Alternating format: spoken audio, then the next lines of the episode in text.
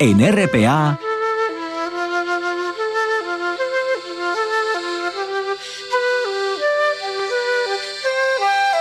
Noche tras noche.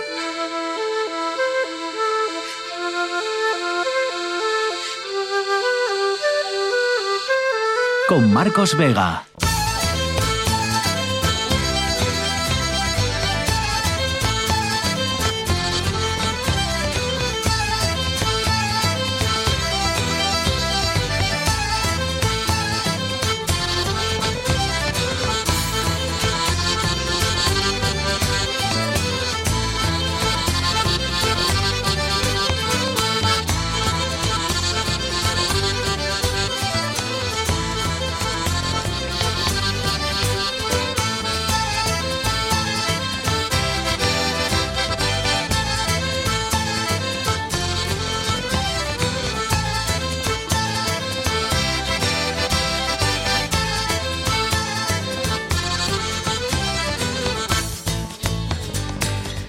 Noches, bienvenidos al espectáculo de la radio. Ayer una palabra tabú se citó en el PSOE o desde el PSOE de Gijón. La palabra era nacionalizar y el sujeto Arcelor.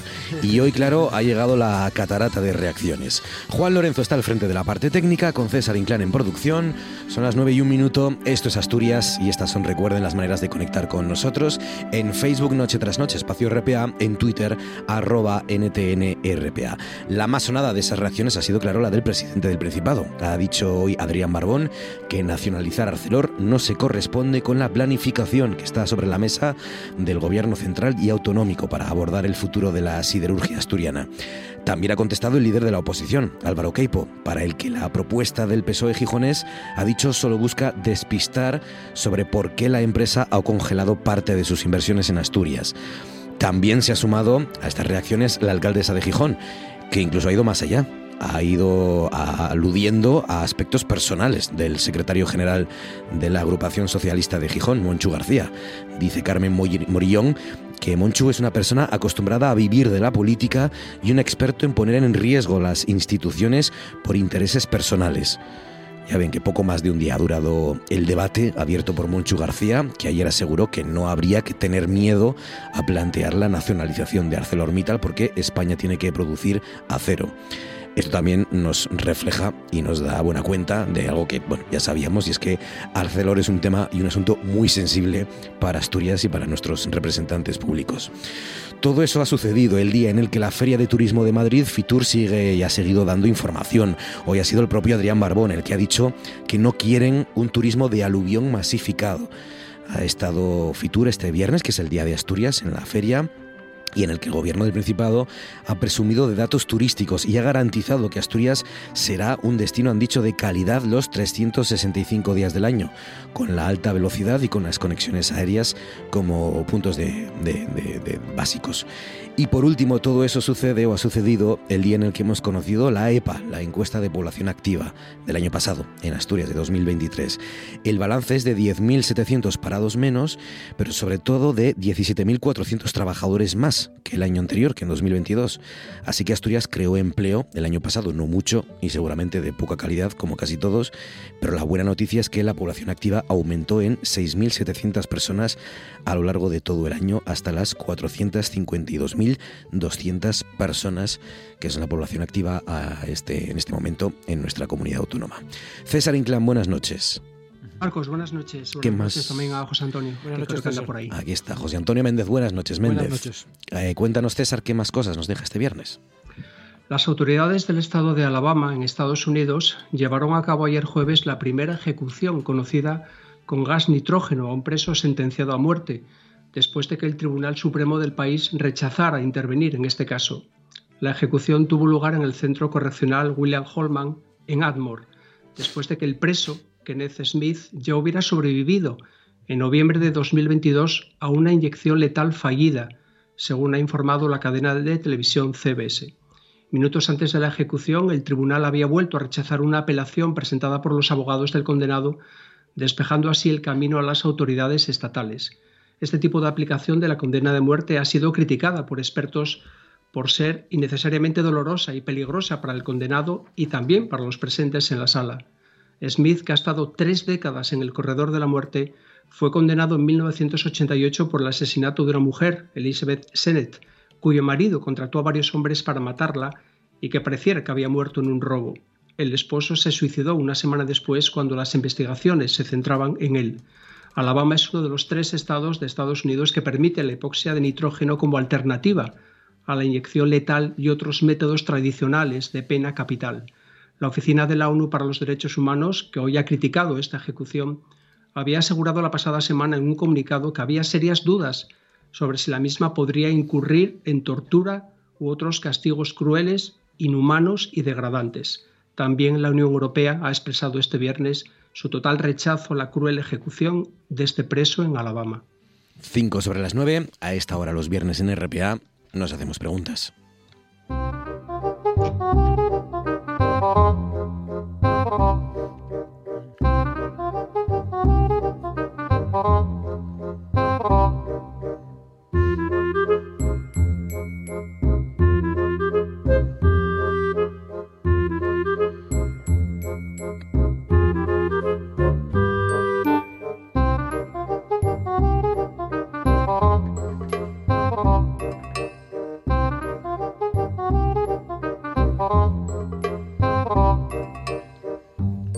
Que, Méndez, cada semana hay algunas de estas noticias. Esta que nos acaba de contar César es una de ellas, que pasan desapercibidas, pero que...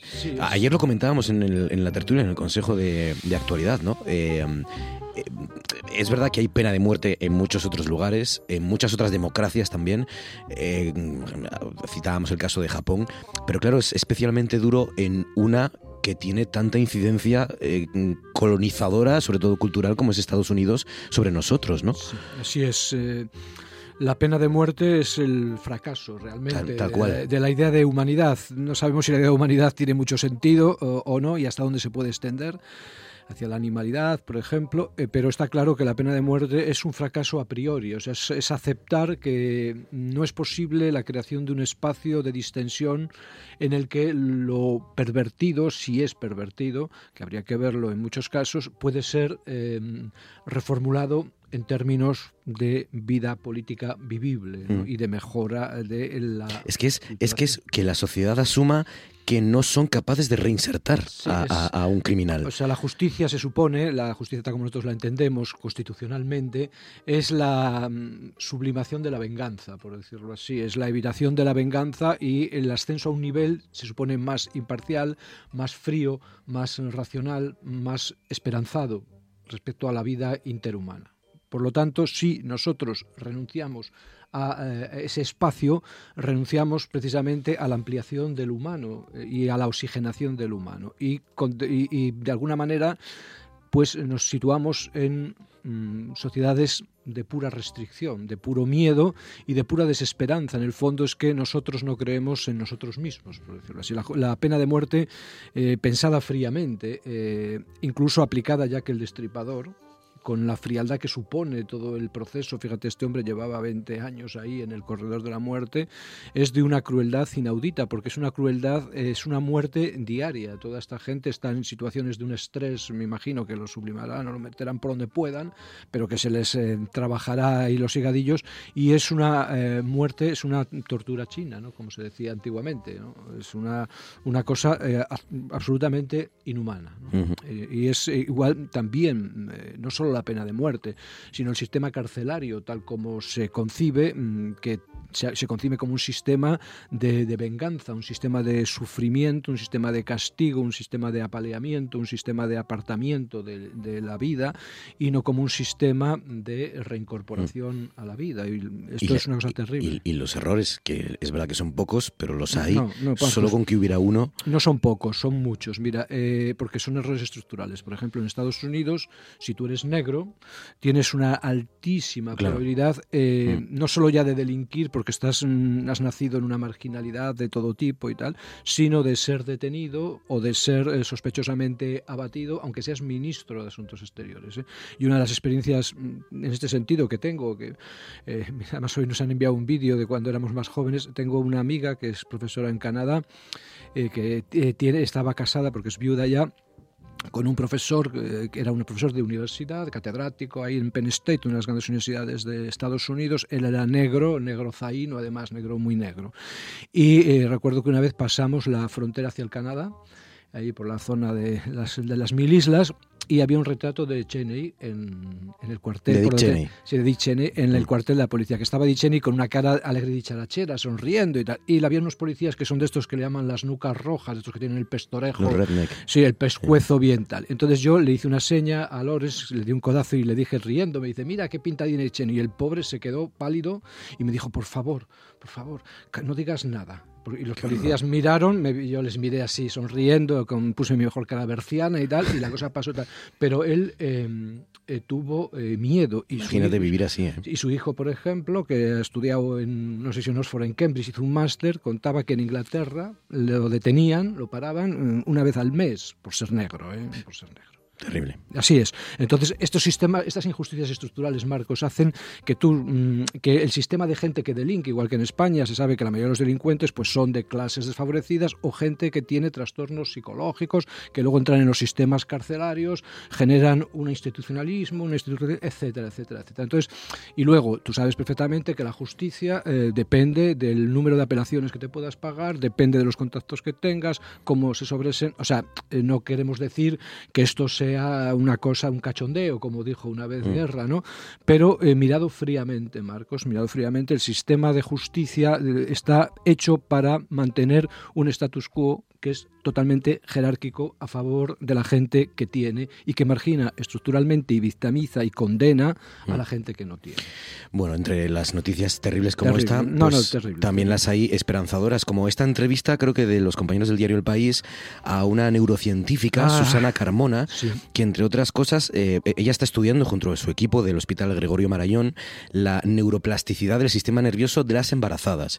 Ha dicho, entre otras cosas, en esa entrevista Susana Carmona, la neurocientífica, que sabemos más sobre el universo que sobre el cerebro de las mujeres. Mujeres, sí. Eh, fíjate, hay muchas cada vez más, lógicamente, neurocientíficas, y entonces está cambiando eh, la mirada sobre lo que es el cerebro, porque el cerebro no es solo el órgano cerebro, sino son las conexiones y luego el mundo que se conecta a través de esas conexiones, etcétera, etcétera. Y nosotros, como en tantas cosas, y cosas especialmente en medicina, lo hemos hablado alguna vez respecto al infarto, ¿te acuerdas? El ejemplo este de que muchas mujeres iban con infarto al hospital y no les detectaban infarto porque a la mujer el infarto no le parte el pecho como al varón, sino que le da síntomas que le revuelven el estómago y entonces la mandaban para casa y tenía infarto. La idea que nosotros tenemos de ser humano, no solo de alma humana, sino de cuerpo humano, es la idea masculina, por decirlo así, es el prototipo. Entonces, eh, mm, lo que sería lo femenino, que es mm, diferente, no sabemos si muy diferente, no sabemos si hay una cosa que es lo femenino o una variación, pero es diferente, claramente, porque la mujer, eh, así estereotipadamente, está construida mm, biológicamente de forma bastante distinta a la del varón, con unos sistemas hormonales, etcétera, ¿no? emocionales, diferentes, por las razones que sea. Y esto no computaba. Nosotros no hemos empezado a estudiar la emocionalidad y los fundamentos emocionales de la, eh, de la razón hasta hace eh, cuatro días, hasta hace 20 años. Yo todavía repasaba, cuando estudié esto en la carrera, que tenemos una asignatura que era de neurobiología, eh, que se llamaba Fundamentos Biológicos de la Personalidad, eh, que eh, nos hablaban de, nos hablaba del cerebro, etcétera, y claramente eh, se empeza- nos empezaba a decir el profesor entonces, hace 47 años, que era muy importante lo que se entonces llamaba el diencéfalo, que era la cuestión de las emociones, pero se explicaba desde el punto de vista del control de la conducta, no de la formación del yo. Hoy, después mm, avanzado, nos damos cuenta, lo sabemos por gente así como Antonio Damasio y otra gente, que eh, lo emocional constituye el- la nucleación de lo racional. Entonces, de algún modo, esto es muy reciente. Y las aportaciones de la neurobiología del ser que es propiamente emocional en nuestra cultura por género, eh, que es la mujer, eh, ahora empiezan a computar y ahora se empiezan a estudiar como significativas, no como, por decirlo así, degeneraciones o decaimientos de un ideal que no Claro. tenía esta Es característica. que eh, eh, es, tan injusto que durante siglos las mujeres se han llevado la peor parte de considerarlas distintas porque se las eh, em, desprestigiaba, se las consideraban débiles, Era- inferiores, hay histéricas, emocionales Sí. y sin embargo la, la única parte buena que era eh, eh, analizar la, las- la- la- la salud ¿no? y, la, y la ciencia desde sus propios cuerpos no se ha hecho. No, eso no computaba. porque Solo la peor parte se han llevado. Sí, históricamente, desde el punto de vista eh, biológico, en la filosofía de Aristóteles, que luego pasa a Galeno, que es, el, por decirlo así, el troquel de la medicina occidental y del pensamiento occidental sobre embriología y cuerpos vivos y estas cosas, en, este, en esta forma de ver las cosas, la mujer es un varón fallido. O sea, eh, la plenitud del acto de la generación es la producción de un varón, porque en realidad la mujer es un receptáculo que alimenta a un espermatozoide que tiene eh, la criatura allí metida en pequeño. Y por lo tanto, eh, cuando nace una mujer, se considera que es un acto fallido, que no llega el embarazo formalmente, metafísicamente, a término.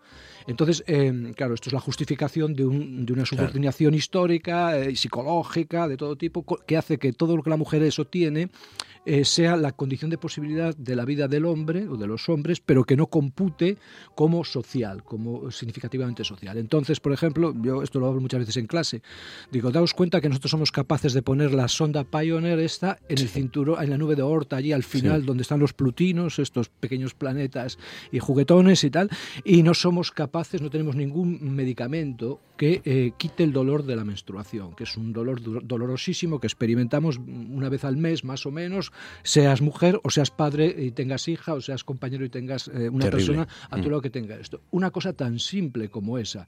No hay una filosofía mm, del... Eh, no sabemos tú cómo llamarías, por ejemplo, esto hay un libro muy famoso que habla de estas cosas, tú cómo llamarías al órgano genital femenino. No tiene nombre. Eh, se llama vagina, la vagina es la vaina donde metemos la espada, se supone, etcétera.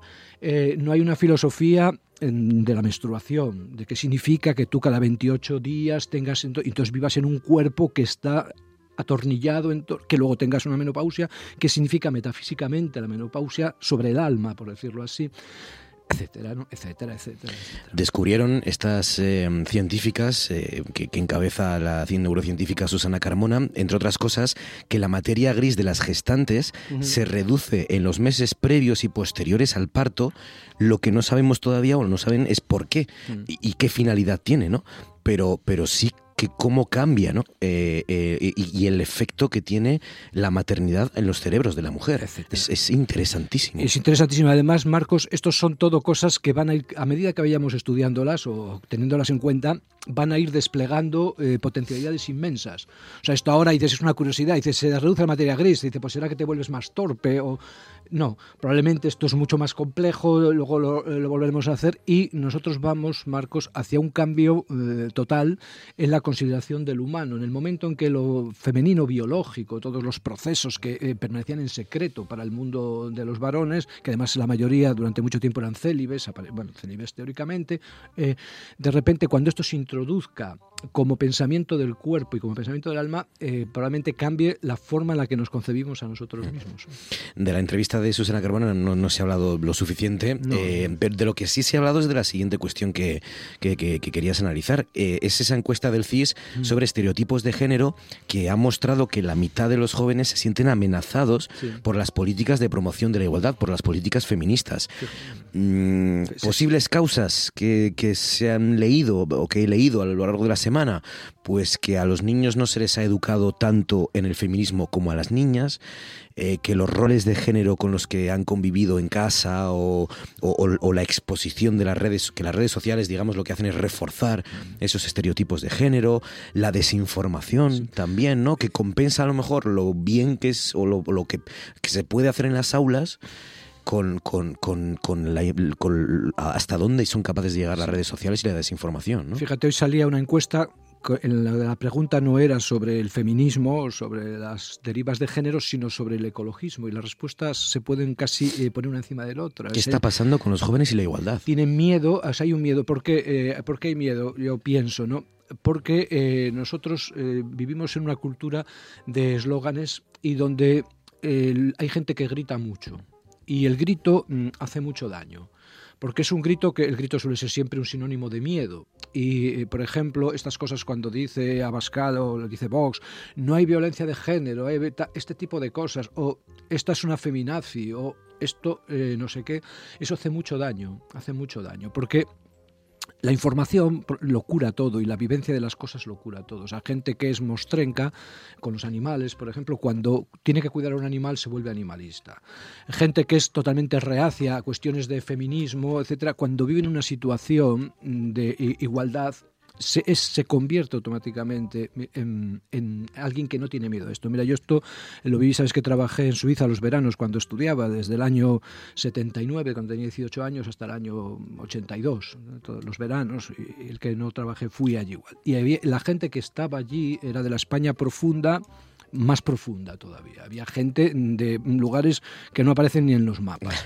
Y como decía uno, decía yo que soy, eran del FRAP algunos por cosas de la frontera, porque eran de la frontera con Portugal, eran de Eljas, de la zona de Cáceres, entre Cáceres y Salamanca. Y decían todas, todos, porque yo soy machista leninista. Yo recuerdo machista leninista. Machista leninista. Y luego yo recuerdo, con perdón, porque ya son horas que se pueden decir, eh, entrábamos en una sala donde dormían la siesta las mujeres, porque los domingos nos juntábamos y ellas dormían, y entrar y decir, ¿cómo huele aquí a coño? Decían. Bueno, esto era los, la... Los machistas leninistas. No, pero lo decían así, pero, pero, pero. O sea, esto es lo que les quedaba del consuelo. Esta gente, luego, estas personas, eh, magníficos luchadores, eh, luego en la vida diaria y poco a poco desempeñaban roles femeninos allí. hacían la comida, compraban el pan, se ponían el mandilón, tú te imaginas, tíos, con le salía el pelo del pecho, no lo siguiente y tal, con el mandilón limpiando eh, la vajilla, sacándole lustre a la mesa. Y decían, bueno, es que en el pueblo esto lo puedes hacer, pero aquí, claro, es normal y tal y cual. Y, si tú te notas, tú hablas con ellos, y dice, y la verdad es que, si es que se está mejor así se está mejor así. Es decir, tú cuando vives una situación, porque ahí trabajaban los dos, ganaban los dos el mismo sueldo, etcétera, etcétera, y entonces no había ninguna razón para una desigualdad eh, que te da cuando tú tienes las palancas económicas.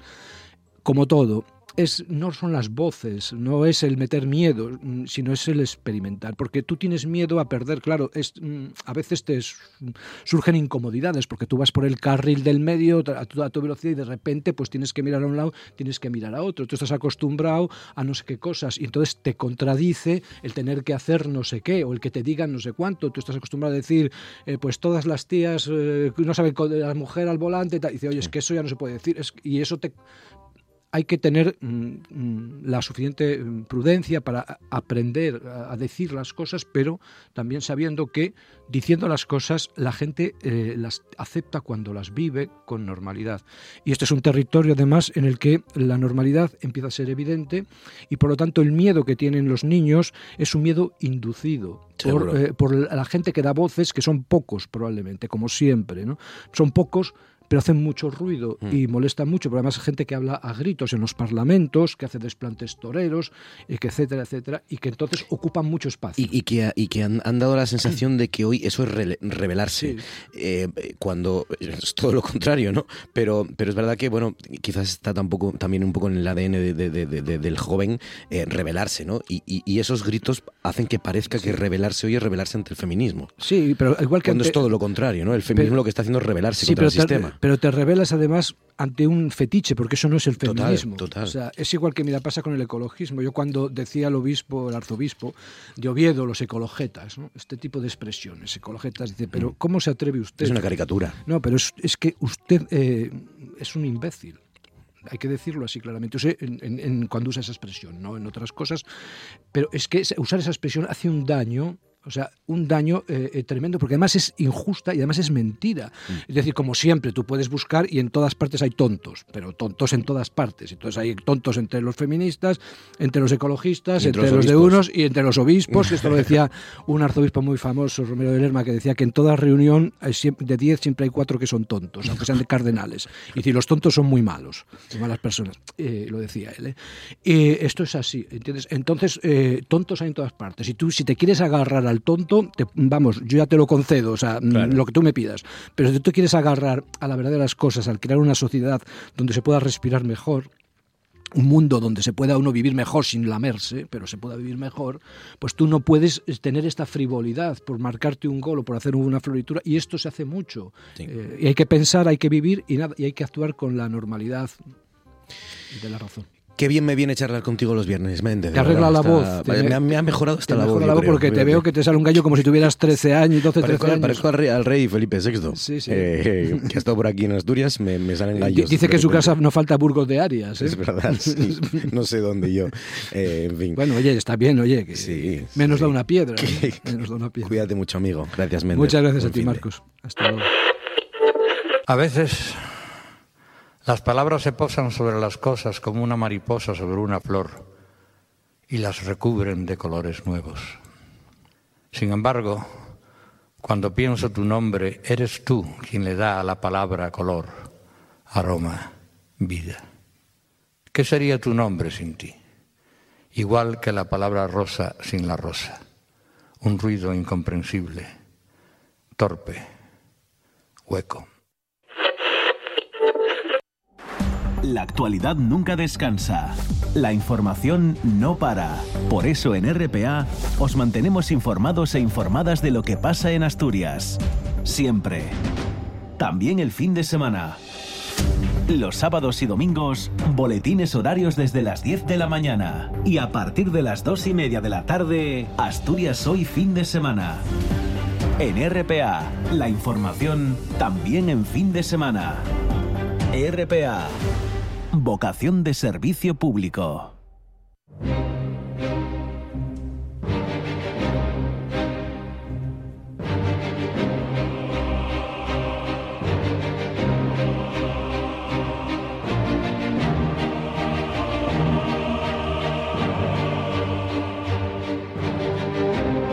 6 sobre las 9. Enseguida arrancamos el Tú antes molabas, antes es el tiempo para la historia, con nuestro medievalista, investigador, profesor de historia medieval en la Universidad de Oviedo, Álvaro Solano. Álvaro, buenas noches. Muy buenas noches, Marcos. ¿Cómo estás, Álvaro? ¿Qué tal? Ya recuperado, te oigo. Estoy en ello, estoy, en ello mejor, cada día un poco mejor, pero, pero me va a venir muy bien el fin de semana, me temo, Álvaro. Sí, sí, sí. Bueno. O sea, la gripe ya la dejé atrás, pero ahora, como ves, tengo una especie de afonía por ahí bueno, la, o la tenía, ¿no? Pero me salen gallos. voz profunda en las noches de la radio. Ahora. Sí, bueno, hablas tú de voz profunda, de, del medievo. Eh, oye, eh, qué bonito es Canosa. Ahora lo he visto después de que propusieras el tema. Es un lugar muy bonito de Italia, ¿no? Municipio italiano precioso. Sí, está en la región Emilia y es verdad que del castillo justo quedan no voy a decir cuatro piedras, pero doce. sí. Pero es, muy bonito, sí, sí, sí. Vamos, yo no lo conozco en persona, pero sí que la, eh, cerca algunos lugares y, sí que es un, un, sitio espectacular.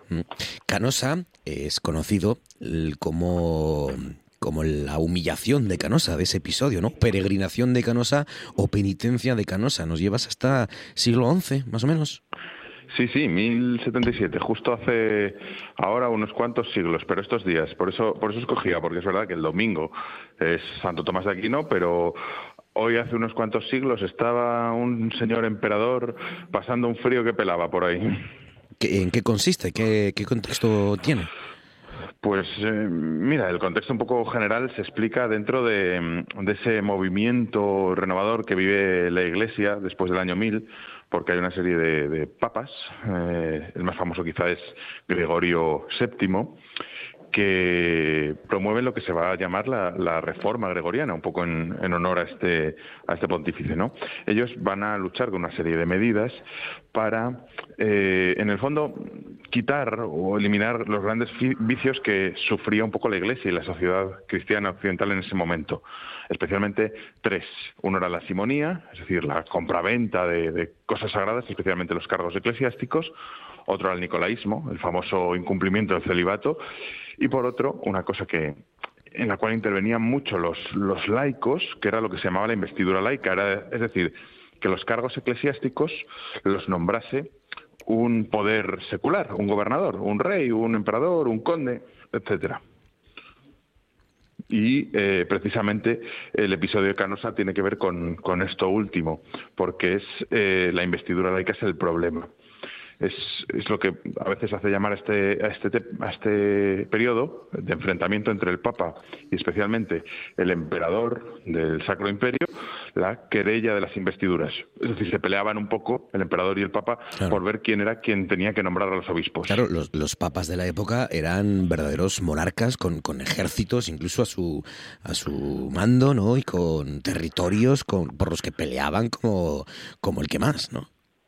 En parte sí, pero fíjate, es precisamente a partir de estos momentos, porque quien saldrá victorioso un poco de, de, estos siglos va a ser la Iglesia y el papado en concreto, cuando empieza ese papado poderoso. El problema era precisamente que en los siglos anteriores el Papa o la institución papal le debía mucho de su supervivencia al emperador. Entonces, claro, eh, había en estos momentos en que, por así decir, habían llegado a un empate de fuerzas y, y, ya podían discutirse la primacía entre uno y otro, ¿no? Había crecido el papado y a partir de ese momento es cuando de verdad va a crecer esa, ese poderío que tú dices temporal en el fondo del, del papa como señor de ejércitos, de tierras, etcétera. Claro, los papas tenían esa herramienta que era la excomunión, la eh, sí. Claro, sí, sí, la excomunión y el entredicho que eran dos armas que solo lo podía tener la Iglesia y eran importantes en un momento en el cual la sociedad eh, pensaba en ello, o sea, que creía en todo eso. Con lo cual, hoy a lo mejor eh, la excomunión pontificia claro. o episcopal, me da lo mismo, mm. no, no tiene tanta fuerza sobre los poderes laicos. Pero imagínatelo en pleno siglo XII, ¿no? O, XI, que es en cuando estamos hablando. ¿Y hasta dónde llegó entonces esta humillación de Canosa? Bueno, pues resulta que el Papa, eh, en el año 1075, en esta pugna universal por ver quién mandaba más, lanzó un documento que se llama el Dictatus Papae, en el cual había una serie de puntos, de normas, que así, brindándoselo al sol, es decir, nadie le preguntó, pero él lo sacó y lo promulgó por toda la cristiandad, mmm, destacando la, la primacía del Papa, entre ellos diciendo que solo el Papa podía poner, deponer, nombrar obispos, trasladarlos, etcétera.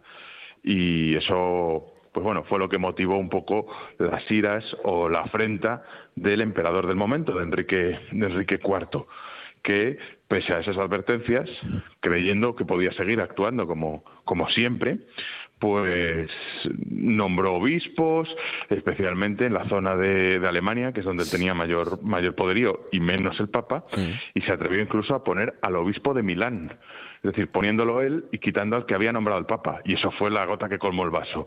El Papa le llamó al orden y, y él se negó. Entonces, no solo se negó, sino que subió la apuesta dijo, pues ahora voy a reunir una especie de, sínodo, de concilio, aquí en, en, mis tierras, en Worms, donde va a venir sobre todo el clero alemán y nos vamos a oponer oficialmente a todas estas normas que has sacado, vamos a decir que eres un falso papa y te obligamos a que abdiques y hagas penitencia el resto de tu vida. Total, que eso funcionaba muy bien si el Papa se acobardaba, pero Gregorio no lo hizo y lo que hizo fue decir, eres un pecador, así que la excomunión hasta que pidas perdón. Y no solo eso, sino como eres un mal gobernante, a todos los fieles, a todos los, los nobles alemanes que te han jurado fidelidad como emperador, los libero de su juramento.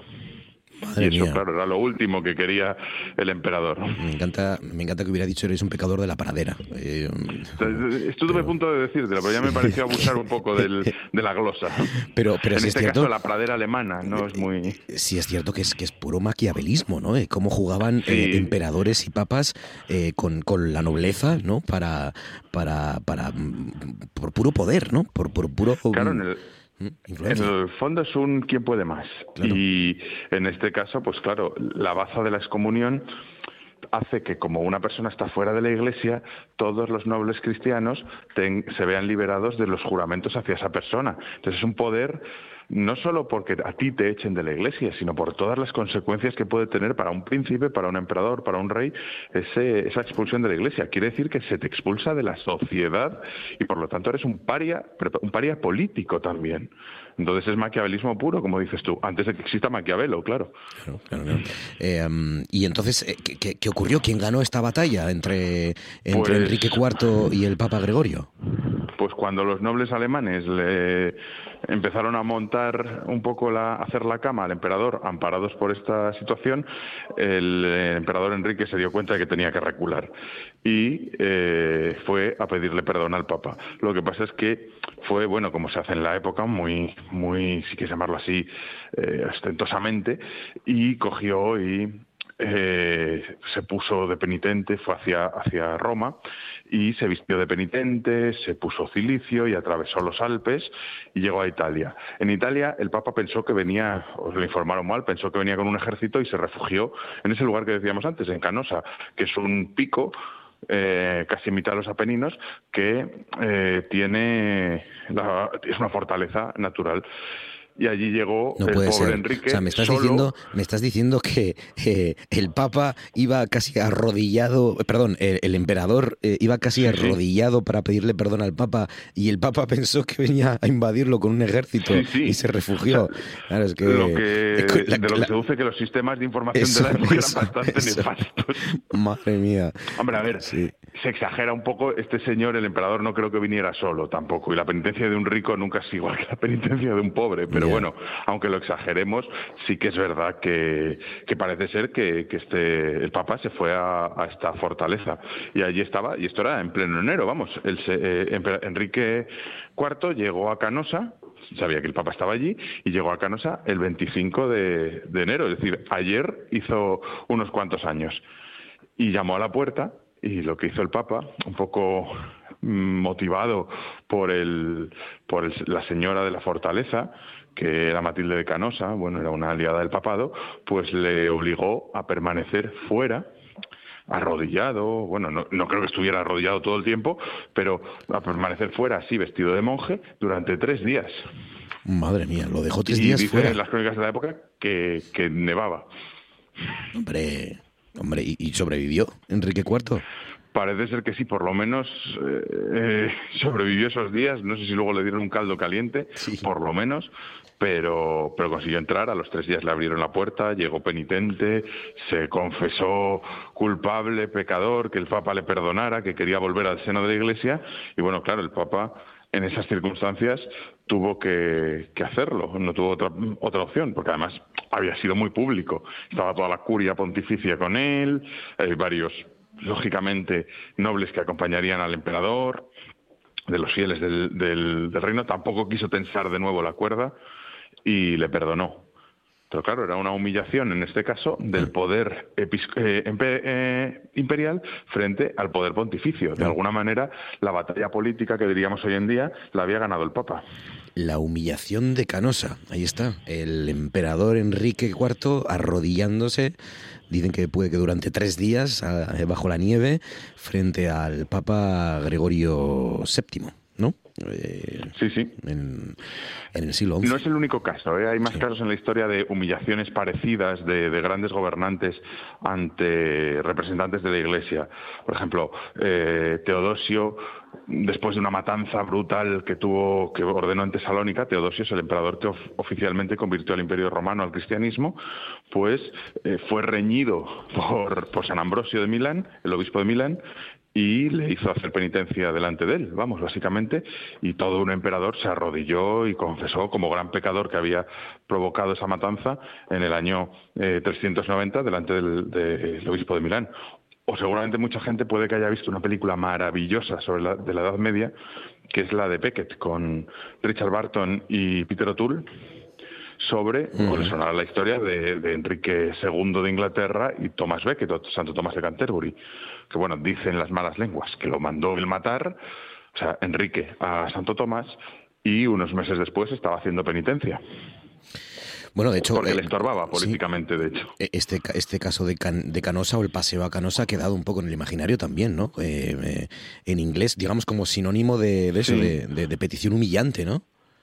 Sí, en las lenguas germanas, o sea, en alemán, en inglés, lo de hablar de, un paseo a Canosa, la peregrinación a Canosa, tal, es una frase hecha para designar eso, una petición, una humillación palmaria que te obligan, ¿no? O sea, voy a pedir un aumento, entonces voy a hacer una humillación a Canosa ante mi jefe. Pues ese tipo de cosas. Curioso, curioso. Sucedió un 28 de enero, ¿no? Habías dicho. El 28 de enero fue el día que por fin le dejaron entrar, o eso dicen las crónicas. De 1077. Cuídate mucho, Álvaro. Un abrazo fuerte, amigo. Por cierto, eh, estoy, leyendo, estoy, estoy leyendo sobre mm, Julio II, hablando de papas. Hombre, mira. Y, no, el terrible Florentino. No puede ser tan terrible Julio II, no puede haber sido tan malo. ¿O sí? No, no, Julio no. Ah. Pero bueno, es una época maravillosa, ¿eh? Esa de, finales de la Edad Media, la Roma de, del Renacimiento, el 480 o del 580 es, es, una época bastante bastante llamativa. No es que sea la mejor o de fidelidad histórica, pero si alguien le quiere echar una, un ojo a la serie de los Medici, que tiene varias temporadas, una sobre, sobre Cosme y otras sobre Lorenzo el Magnífico, es muy, muy, muy eh, llamativo esa corte papal. Medici Masters de, de Florencia, ¿no? Los de Florencia, eso es. Hay uno que es sobre Cosme y otro que es sobre, Cosme de Medici, quiero decir, y otras dos temporadas sobre Lorenzo el Magnífico. No es de fidelidad histórica abrumadora, pero estéticamente es muy bonita. Y, y el argumento es muy trepidante. Lo han convertido en una película de misterio, pero se disfruta al verlo, ¿eh? Me la apunto, me la apunto. Abrazo fuerte, Álvaro, gracias. Un abrazo enorme. profesor. Mejórate. Gracias, gracias, amigo. Se elaboró un plan para prever la posibilidad de que una o varias de las sedes de Radio Televisión Espantosa ah, de Radio Televisión Española afrontasen, perdón, un episodio de contagio importante. Cosas que pasan en noche tras noche. Todo lo demás, lo que han hecho es una especie de solución de consenso que es titularlo, digamos, reeditarlo como Star Wars Legends, es decir, leyendas de la Guerra de las Galaxias. Un poco una manera elegante de decir, mm, para vosotros viejunos que os criasteis con la antigua versión, pues para que no lloréis demasiado. De todas formas, si os estáis dando cuenta con las tortugas ninja, con Godzilla, con la Guerra de las Galaxias, es, es es viejunos, viejunos ochenteros del mundo, el, el, el, mundo que conocíais toca su fin. Sí, ¿eh? es el apocalipsis aquí, sí, en este caso pues 20 minutos para llegar a la... no, 19 minutos ya, para llegar a las 10 eh, de la noche. Así que toca arrancar el Tú antes molabas, toca empezar, mira, ya, o continuar hablando de, de series, de películas, de, mm, de, cine, de nominaciones españolas a los Oscars, ¿no? Que es el asunto central de nuestro Tú antes molabas. Estoy viendo aquí que em, de Cosimo de Medici hace Richard Maiden. Richard Maiden es uno de los Stark, Rob Stark, de Juego de Tronos, por ejemplo. Em, y creo que era el protagonista también de aquella serie que tuvo, sobre todo, muchos espectadores en el Reino Unido, que era El Guardaespaldas. Em, y bueno, pues como siempre, eh, una de las cosas que separan a la serie del rigor histórico es lo guapos que son todos y todas. Lucrecia Donati, Tommaso Perucci, eh, Giuliano de Medici, todos son guapísimos y con todos los dientes y con todos los pelos y todo. Pero, pero puede ser interesante, ya nos lo ha contado Álvaro Solano. Los Medici, eh, Señores de Florencia, serie de televisión que está en Netflix. Y estamos en Premio Premios Feroz. Se están entregando los premios Feroz, la gala que, que, que ha empezado ya. Bueno, estamos yo creo ahora mismo en la alfombra roja los premios Feroz de este 2024 Em, sobre todo con mm, bajo el, velo siempre presente de esas tres acusaciones de violencia sexual contra Carlos Bermud, contra el director Carlos Bermud, que, han despertado de, golpe a la, a la, industria del cine español en este, en este viernes. Así que va a ser y está siendo, de hecho, una de las cuestiones que, que va a sobrevolar toda la gala, y ya lo está haciendo en lo que ahora estamos viendo que es la, alfombra roja, ¿no? Porque les están preguntando, claro, a todos los protagonistas por esas acusaciones de, violencia sexual contra Carlos Bermúdez, el director de cine español. Amanda Granda, buenas noches. Buenas noches. ¿Qué ¿Cómo estás, Amanda Granda? ¿Bien? Bien, bien, bien. Me alegro mucho. Me alegro mucho. ¿Preparada para competir este fin de semana? Bien, sí, por supuesto, por supuesto. Vamos, con la trayectoria que, llevamos, ¿cómo no vamos a estar preparadas? ¿Se va a cansar de ganar el Avilés femenino? De eso no se cansa uno nunca, creo, ¿Seguro? ¿eh? Sí. no, no, sí, sí, sí, sí. No, no, estaba muy mentalizada, se lo digo todas las semanas y, la verdad que, que trabaja mucho para ello, ¿eh? Fíjate que volvimos, volvimos a sumar tres puntos el fin de semana pasado en casa y en Avilés, en la toma, ante el Real Sporting B. Y este fin de semana nos vamos a Coruña, mañana mismo a las 8 de la mañana. Empezamos la expedición. Mañana a las 8 para Coruña. ¿Dónde? Sí, señor. sí, señor. Jugamos a las 4 en Agrela ante el Victoria CF y nada. Si, si Dios lo quiere, que lo querrá, pues a sumar otros tres puntos. Pues nada. Y os va a dar tiempo a tomar algo de pulpo, imagino, y... bueno, no, no, no sé, no sé. Yo voy con intención de ello, sería, sería un desastre que no claro, claro que sí, claro que sí. Eh, Carolina Laseras, buenas noches. Muy buenas noches. ¿Cómo estás, Carolina Laseras? ¿Bien? Muy bien, Marcos, con ganas de estar otra vez aquí y de, y de traeros, pues, muchas novedades y cosas que se me han ocurrido para, para contaros hoy. Hmm. Eh, Luego tengo muchas preguntas que hacerte sobre tu segunda elección.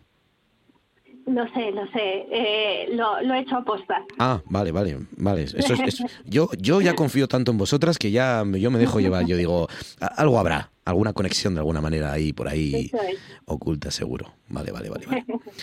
Y David Ortuño, David, buenas noches.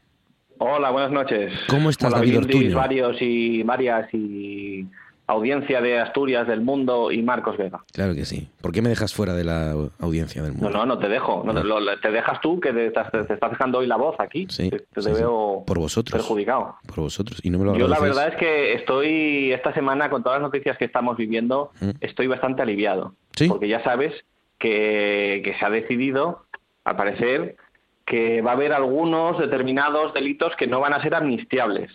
¿No? algunos delitos que vulneren gravemente los derechos humanos de las personas. Cada, vez menos, ¿eh? Cada vez son más los delitos que entran dentro de la amnistía. sí, pero, pero va, a haber, va a haber algunos que no. Ah. Y, yo eso pues, pues, pues me reconforta porque yo creo que la persona que fue responsable de hacerle la cirugía a Leticia Sabater, que le puso esos abdominales y le dijo que le iba a quedar bien, que va a estar guapísima y estupenda, yo creo que eso no tiene perdón, mm. Marco, sinceramente. Eh, ¿no, os llama la atención de que brillen tanto? O sea, más allá de, más allá de la forma que, puede estar bien conseguida, no, no lo niego, eh, brillan mucho esos abdominales. ¿Qué pasa ahí? ¿Qué... eso, no pasa de moda. claro, eso se echará algún producto para que brille. Pero se lo echa siempre aceite en los abdominales. No convivo con ella, pero pero, me gustaría pensar que sí, que pues como el skincare, pues pues al, contrario. Igual es que si no se resecan, a lo mejor producto de la operación, eh, una de las consecuencias es que se resecan los abdominales y entonces por eso tiene que, digamos, untarlos, ¿no? Como como, como aquellas prendas de, ¿os acordáis? Los, el Barbour, ¿os acordáis que se puso de moda hace muchos, muchos años, que era una prenda así como de cazadores y tal, y que había, untarlo, había que untarle grasa de caballo o cosas así, ¿no? Cazadores es una buena manera de decirlo, ¿eh? Porque, sí. porque bueno, yo diría que es una prenda peculiar. Sí, bueno, sí, bueno, eh, durante una época los empezaron a llevar sobre todo todas las crías de entre 16, 15 y 20 años, ¿no? Bueno, sí, sí, sí. Una época ahí que se puso de moda. Y había que, sí, bueno, a, muchas cazadoras de cuero, ¿no? Hay que untarles alguna especie de, grasa, de nivea, por ejemplo, ¿no? Los, que tenemos chupa de cuero tenemos que de vez en cuando untarles nivea, pues como las abdominales de Leticia Sabater. Es que además el mayor problema es que mm, tú ves a la imagen de Leticia Sabater y ves sus abdominales y es que no parece que sean como de la misma persona, parecen como si están ahí pegados con Photoshop o algo así, no, no, no concuerdan. Mm. Hechos por, por digitalmente, ¿no? por inteligencia artificial. Por inteligencia artificial. Eh, mm. eh, estoy buscando noticias de Leticia Sabater. Como pues siempre pues yo espero que quien ha hecho esa atrocidad que pague por ello, por favor. Eh, por ejemplo, vais a tener, si queréis, a Leticia Sabater en la primera romería del año en Torre la Vega. Por si queréis ir, eh, hoy es... Está bien saberlo para en qué fechas, para estar lejos, pues lo más lejos posible de ese sitio. Empiezan hoy y van hasta el domingo, hasta el 28 de enero. Vale, pues voy a mantenerme alejado de Cantabria todo lo que pueda Pues no tenéis por qué, porque a Torre la Vega también va el Real Avilés Industrial, pero ¿eh? el masculino, el domingo, tres autobuses de aficionados se, han llenado ya para ir. Ojo, ¿eh? bueno, habría que ver que no cuadren las, las fechas, porque si Leticia Sabater se va el sábado por la tarde, todavía se puede ir el domingo por No, pero los aficionados del Avilés masculino pueden ver al equipo y luego disfrutar del concierto de Leticia Sabater en Torre la Vega. Sería un pleno, sería, bueno, sería un pleno si, si ganamos. Sería el fin de semana perfecto, de alguna manera. No, o si perdéis para mortificaros. Y luego leo aquí, pero esto ya es de hace cuatro semanas, que Leticia Sabater sorprende al público al recrear el icónico baile de Aitana al ritmo de Mi Amor. Em, no creo que pueda sorprender ya. Bueno, sí, sí, sí. Me, retracto de lo dicho, me retracto, me retracto, no sea el karma. ¿Cuál es el icónico baile de Aitana? Pues una así un poco sugerente, a parecer. Ah, cuando sí, cuando empezó. Que se quejaban de que era un poco como chenchual el baile. Sí, sí, Y pues al parecer Leticia Sabater pues lo imitó. Bien por Leticia. Por eso, de estas polémicas absurdas, ¿no? Eh, muy bien, muy bien. Pues nada, si queréis decir algo más de Leticia Sabater, adelante, es vuestro momento. Y si no, pues contadme cosas que hayáis visto, que queráis sugerir, proponer, que hayáis leído, que hayáis visitado. Eh, venga, David, algo por ahí que tengas para nosotros. A ver, yo voy a recomendar una serie que no es muy mainstream, que no es muy para públicos masivos, pero no por nada, sino porque, bueno, ya sabéis que las series, sobre todo de Estados Unidos, son las que más copan el mercado, pero eh, podemos encontrar en Disney Plus o Plus o Please, si tardas poco en buscarlo, podéis encontrar la serie El Encargado, que a finales de 2023 estrenó ya su segunda temporada, nada más y nada menos. Ha, sido muy exitosa en Argentina y pero bueno se distribuye en el resto de los países y es una serie tapada pero que está muy chula. Eh, es una, es una serie de capítulos cortitos, 30 minutos, dirigida por Mario Con y Gastón Duprat, que los hemos visto, por ejemplo, dirigiendo Competencia Oficial con Antonio Banderas y Penélope Cruz. Mm. Y la historia la protagoniza Guillermo Franchella, que es un actor argentino buenísimo, que lo hemos podido ver, por ejemplo, entre otras muchas cosas, en El secreto de sus ojos. Claro. Y, es, es, una serie tremenda, porque... Era, era, el que hacía, perdona, ese papel precioso, eh, encantador, graciosísimo, del secreto de sus ojos. ¿Cómo se llamaba? Bueno, el que, el que iba junto al protagonista, junto a Ricardo Darín, ¿no? Eh, sí. No me acuerdo qué nombre tenía, pero vamos, es, es, eh, Benjamín Espósito. Benjamín Espósito, ¿no? Pues resulta que en esta serie es el encargado, y el encargado es como llaman en Argentina a lo que aquí diríamos el conserje. Es un conserje de un edificio bueno, de una zona acomodada de Buenos Aires. Y entonces me recuerda un poco la premisa, aunque no tiene nada que ver, pero la premisa sí que es un poco similar a, House of Cards, porque le dicen de repente en este edificio que le quieren echar y con lo que ahorren eh, quitar también su vivienda que está en la azotea y poner una pileta, que es como llaman allí, a una piscina. Y entonces él dice, dice, ah, bueno, claro, que lo entiende todo muy bien, pero es un hombre que tiene dos caras, ¿no? Una cara sonriente por fuera, pero por dentro es un maquinador, un controlador que conoce a todo el mundo, se las sabe todas y entonces empieza a montar en su casa una especie de cocho de estos de psicópata, donde empieza a poner los, los rostros de todos los vecinos y a tramar una estrategia para conseguir los votos, porque tienen que votar en el edificio, para que no se haga esta pileta. Es una serie muy divertida y que yo recomiendo que veáis. Me corrigen con razón, el papel que hacía Guillermo Francella o Francella era el de Pablo Sandoval. Benjamín Espósito era Ricardo Darín en El secreto de sus ojos y nos apuntamos El encargado como serie de televisión mm, que está en Disney Plus, ¿no? Dices. Sí. Muy bien, muy bien. Me apetece esta, me la apunto. Es comedia, ¿no? ¿O no? Comedia sí, bueno, comedia un poco dramática, sí. Mm. Y son capítulos muy cortitos que se ven enseguida y a mí por mm. lo menos me, me han enganchado hasta el punto de que he visto la primera y la segunda temporada. Amanda, ¿algo por ahí? Pues yo quería hablar de Fallen Leaves. Fui a ver Fallen Leaves, no sé si, si lo habéis comentado ya en alguna ocasión. No, no se habla lo suficiente, nunca se habla lo suficiente de Nunca Fallen se habla lo suficiente, ¿verdad? Pues obtuvo el festival, el festival, estoy guapa yo, el premio del jurado en el Festival de Cannes y de hecho, pues bueno, también está, está nominada a los Oscars. Es, es una comedia romántica finlandesa y como tal, pues, pues bueno, para ser comedia romántica es muy fría, pero a mí mm, me sorprendió muchísimo. De verdad que me llamó muchísimo la atención. Para el que no la haya visto todavía, pues habla de una historia de amor, como no podía ser de otra manera, en una comedia romántica, entre, eh, bueno, Ansa y Jolapa, que son eh, dos trabajadores. Ella trabaja en un supermercado y, y él, bueno, en un emplazamiento industrial. Y bueno, pues por lances del destino se terminan encontrando y, y es, es que es, es, preciosa porque realmente los diálogos están eh, justos, son muy precisos, que decir, las intervenciones son no son muy abundantes, son exactas, pero no hace falta nada más.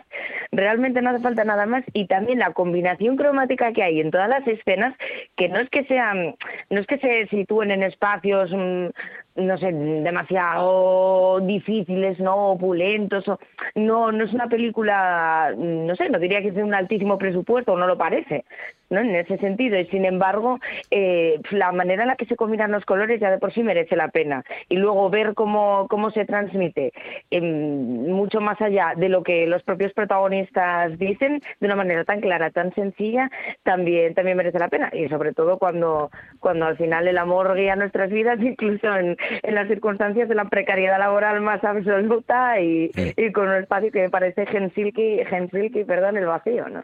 Es, es, una, es una delicia. Es una delicia. A mí es una de las mm, películas que más me ha gustado, por no decir la que más me ha gustado en este curso. Eh, es, es, es, una delicadeza de estas cosas pequeñitas que hace este borrachín de Aki Kaurismaki que, que, que, que, siempre tiene ese tono de ironía, pero que es un auténtico genio del cine en la manera de dirigir a esos, esa, esa secuencia en el karaoke, que es una auténtica. El karaoke es brutal. Yo que quiero quedarme, es la clave. quiero quedarme a vivir en ese karaoke, pero todo el Es rato. la clave y es graciosísimo. que dices tú, o sea, es- ¿Cómo puedes hacer a alguien reír con una secuencia tan seria, tío? Pero es que es brutal, mantiene la tensión de la risa muy heavy. Es que eh, eh, eh, es una mirada que parece fácil, porque al final lo- lo- yo creo que el, el gran hito de el gran eh, valor de Kaurismaki es que logra hacer pa- que parezca muy sencillo lo que hace, ¿no? Pero es, es como dices, es eh, mm, divertida y trágica, es bella y sucia, es, eh, Mm, es sí, una película, sí. es una película quieta, pero que, que tiene un ritmo eh, que, que- que cuando termina dices, pero ya está, yo quiero más. Eh, es, es, Bueno, y- es una Y mirada... ella, o sea, la, la protagonista, bueno, una de las protagonistas, obviamente son dos, ¿no? Pero, pero, pero ella, Ansa, tiene unas escenas iniciales que es que y no dijo nada. Y yo, de verdad, que me partía de risa porque dije, madre, soy yo cuando llego a casa. es que soy yo, que voy a hacer la cena, pero al final la tiro, digo, ya no quiero ni cenar, voy a escuchar la radio, pero nada, ni la escucho. voy a sentarme en el sofá, no sé lo que quiero hacer, es buenísima. Es una, es una crítica, como casi todas las películas de Kaurismäki, es una crítica del capitalismo, pero, pero sin moralismos, sin, sin subrayados. em, eh, es, es, es esa mirada de eh, eh, esa mirada irónica de un mundo que se desmorona, que se va a la porra, de un mundo en el que en el que todos vivimos, aunque no lo queramos, porque, porque yo lo- cuando, cuando la comentamos aquí hace unos, unos miércoles, eh, eh, hablábamos de eso, ¿no? De que casi es una distopía, porque si te fijas, él eh, en un calendario pone 2024. Entonces él imagina eh, eso, imagina un, un futuro tan, tan realista que duele, en el que pues eh, los compañeros traicionan a sus eh, compañeros de trabajo, las empresas eh, destrozan la vida de sus trabajadores, los trabajadores no tienen más remedio que, que- que entregarse al, al alcohol, al- al- al- a la precariedad más absoluta, y en mitad de eso, pues en- refugiarse en el amor, ¿no? En un amor sencillo, sin, sin, sin grandes adornos, eh, pero, pero precisamente por eso tan poderoso, ¿no?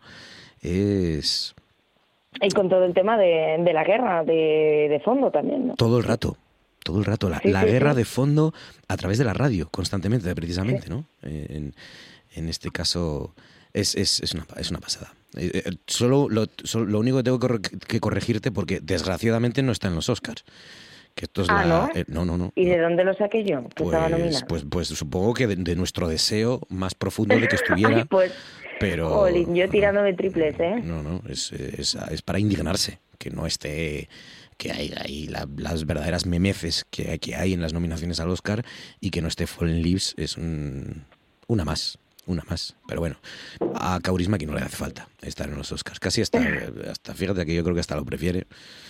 Ir a Hollywood, estar en esas... Pues hago un llamamiento. Sí, sí, sí. No, no, está, las, las relaciones entre la academia y Noche tras Noche no son nada buenas. Amanda.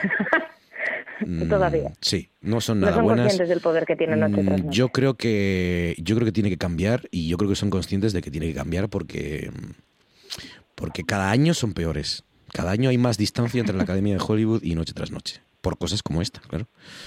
Pero es que hasta el perro está bien. Hasta el perro es el es no, no- no te imaginas otro perro en, en- esa película. Es que no te imaginas otros otros actores, otros es, es- es una pasada. Eh, Carolina, tu turno. Pues, pues yo. Ahora Carolina es cuando de- dice, a mí yo vi Fallen Leaves y no me gustó nada, nada me pareció una porquería y no. Eh, yo no la, no la he visto, pero por lo que estáis diciendo, eh, yo creo que la voy a ver. Yo creo que, que sí, que tiene buena pinta. Pero yo os vengo a hablar de algo todavía mejor. Y es que hoy es el estreno en cines de la segunda parte de la película de Los Tres Mosqueteros. Y os digo que esto es muy bueno porque mañana eh, nuestra escuela de Solima vamos a hacer un pase en, en exclusiva. Esto no, no se había hecho en, en Oviedo al menos.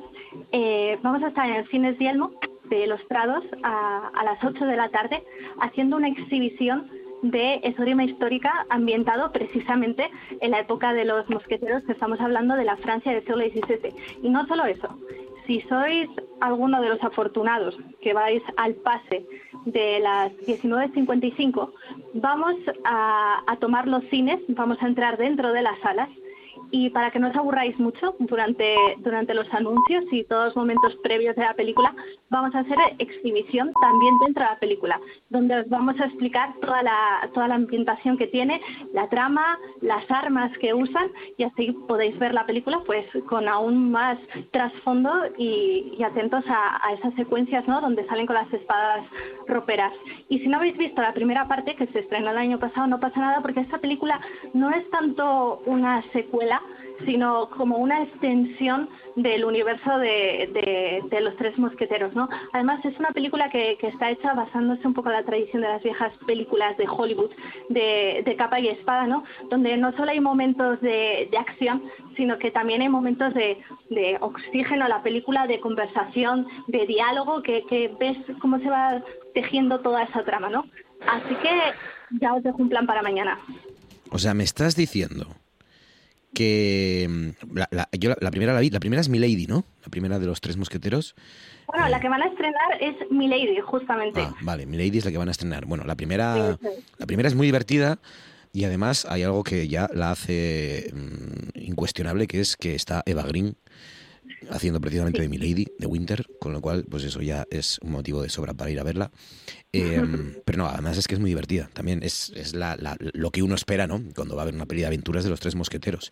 Entonces me estás diciendo que mañana sábado, aquellos que vayan a los, los cines de los Prados, a los cines de los Prados, a ver la nueva de los tres mosqueteros, Milady, de repente se van a encontrar con, con- una exhibición que vais a hacer sobre esgrima de aquella época, con espadas de aquella época, de verdad. Exacto, basado en todo el tema de, las espadas del siglo XVII, ¿no? Las espadas roperas. Y lo mejor es eso, el poder entrar en la sala de cine, que no es por nada. Yo nunca me lo he encontrado, ¿eh? Al menos en, otros cines que he estado, en otros lugares, ¿no? Que siempre hay presentaciones a veces cuando hacen El Señor de los Anillos o, Star Wars. Pero entrar en una sala del cine, que vayas tú tranquilamente por la tarde y que te vayan a entrar unos espadachines a contarte la historia y hacer una, una exhibición, yo creo que, que, vamos, que encima no te suben la entrada, el precio, es todo lo mismo y encima tienes incluido pues, pues toda esta trama ¿no? que vamos a hacer nosotros, la Escuela Audio Film Histórica. Así que ya sabéis. Qué guay. Qué guay, qué guay, qué bien, qué bien, pues nada. Eh, ¿Quién hace de, de Atos y de Portos y de Aramis?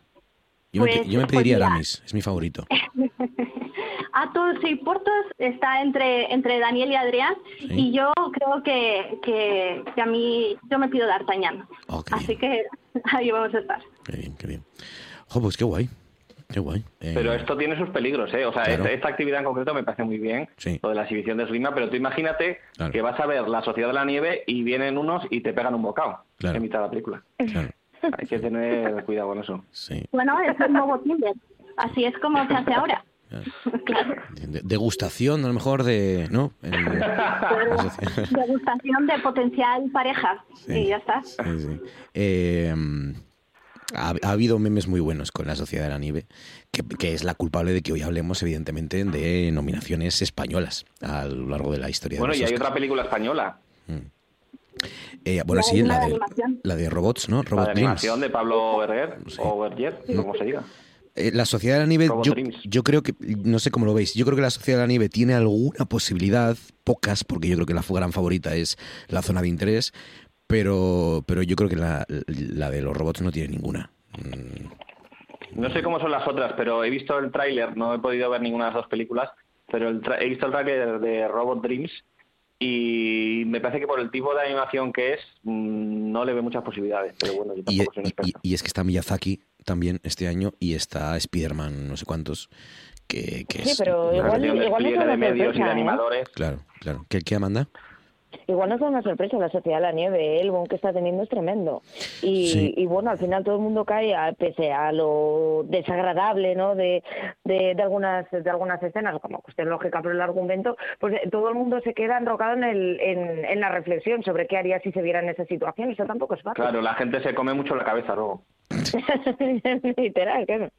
Pues, sí, pues fíjate que yo creo que, que ese debate, mm, yo creo que hoy ya está superado. Que yo, yo no veo tanto conflicto hoy. Eh, Evidentemente, si te pones en el lugar de aquella época, de, de aquellos personajes y de esa circunstancia, mm, eh, además personas en muchos casos muy religiosas y demás, claro que hay conflicto, ¿no? Yo creo que en 2024, ¿Tú piensas que ahora tú dirías a la pechuga? pero vamos, pero pero es que pro- yo yo pro- propondría recetas diferentes, o sea, no Bueno, pero precisamente el, el mundo cambia mucho, ¿eh? somos muy individualistas, no, somos muy- no sé. Yo creo que el tema este de antropofagia eh, hoy en día, para empezar, los 18 años del año 72 no son los mismos 18, Claro. 19 años de hoy en día. Claro. Es decir, la, la gente hoy en día creo que no tendría ni, ni siquiera ese momento de, de reflexión, de debate moral, porque para tenerlo quizás has tenido que tener antes eh, una serie de reflexiones o haber llegado a ciertas conclusiones. Entonces creo que, que no existiría ni siquiera eh, la duda. Además, no es por nada. O sea, a veces la gente se come ciertos alimentos ultraprocesados. Yo creo que hasta la antropofagia no estaría, no estaría tan descabellado, ¿no? Con algunas Desde cosas luego, que plato de gusto no es, ¿eh? Plato de gusto no es. Eh, mi meme favorito es el en el que aparece uno de Dios en mitad de la nieve diciendo ¿A qué venía yo a la cocina? en una de las escenas de la, de la película. En Se ha hablado mucho de la película eh, el hecho de que han reproducido muy bien algunas fotografías que se conservan de- del accidente. hmm, Y es una cosa que yo no he visto la película, supongo que estará muy bien representado, pero no, me, no es algo que me parezca muy difícil. Si tú tienes unas fotografías y tienes un buen presupuesto, pues reproducir un escenario igual, la verdad.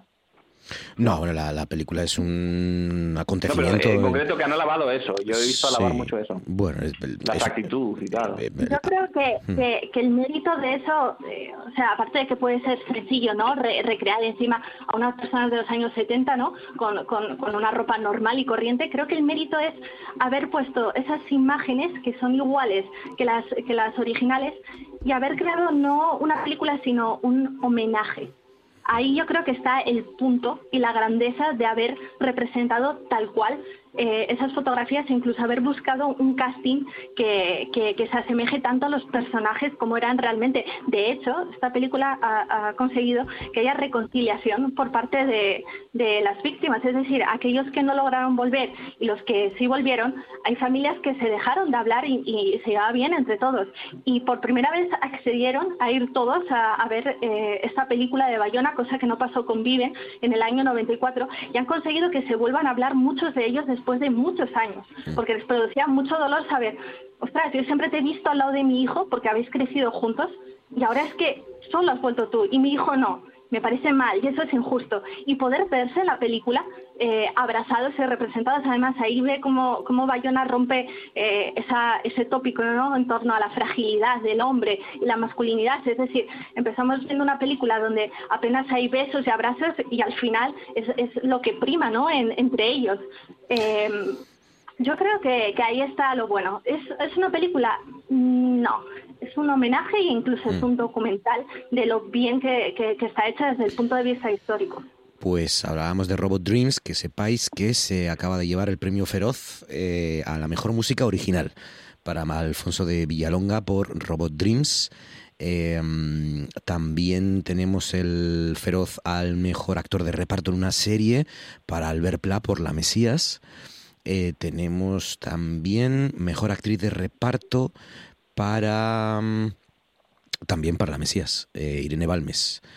Eh, Irene Balmes, mm, la Mesías. La Mesías va a arrasar en series, en los premios Feroz, está claro.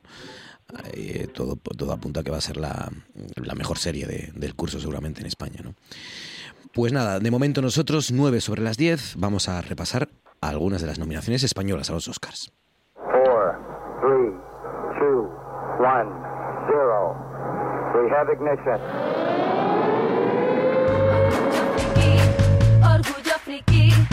Orgullo friki, no tengas vergüenza.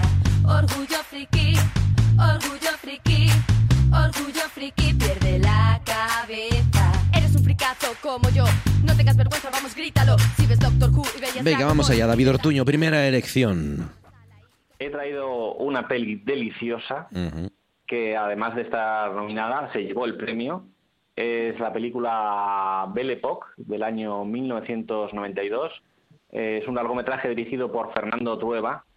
Eh, se llevó el premio a la mejor película de habla no inglesa y es una película coral que está ubicada temporalmente eh, antes de la República de la, primera, Segunda República Española, perdón, en el año 31 y justo los días después y tenemos a Fernando, que es un joven, que es eh, Jorge Sanz, que es desertor, y Fernando Fernández Gómez eh, le acoge, el personaje que hace, le acoge y le lleva a su casa junto con sus hijas. es una comedia que funciona como un mecanismo de relojería perfecta. Además, todos están bien, tiene, vamos, eh, el mejor reparto del momento. Está Ariadna Gil, Penélope Cruz, Maribel Verdú, Miriam Díaz Aroca, Jorge Sanz, Fernando Fernández Gómez, Gabino Diego, están todos muy bien. Y yo hay una, un paralelismo que veo, ¿no? que no sé si os parecerá a vosotros que es acertado, que es que es una época como de ilusión, ¿no? Antes de la Segunda República Española y los días después, ¿no? Pues se veía que como que todo podía ir muy bien. Y cuando se hizo la película en el 92, eh, fue el año de, las Olimpiadas y de la Expo, parecía que, que todo estaba muy bien, ¿no? Que la economía iba muy bien, que España estaba en el mundo y en los dos casos en el caso de la República fue mucho más grave, pero pues todo acabó ya pues bastante bastante mal, ¿no?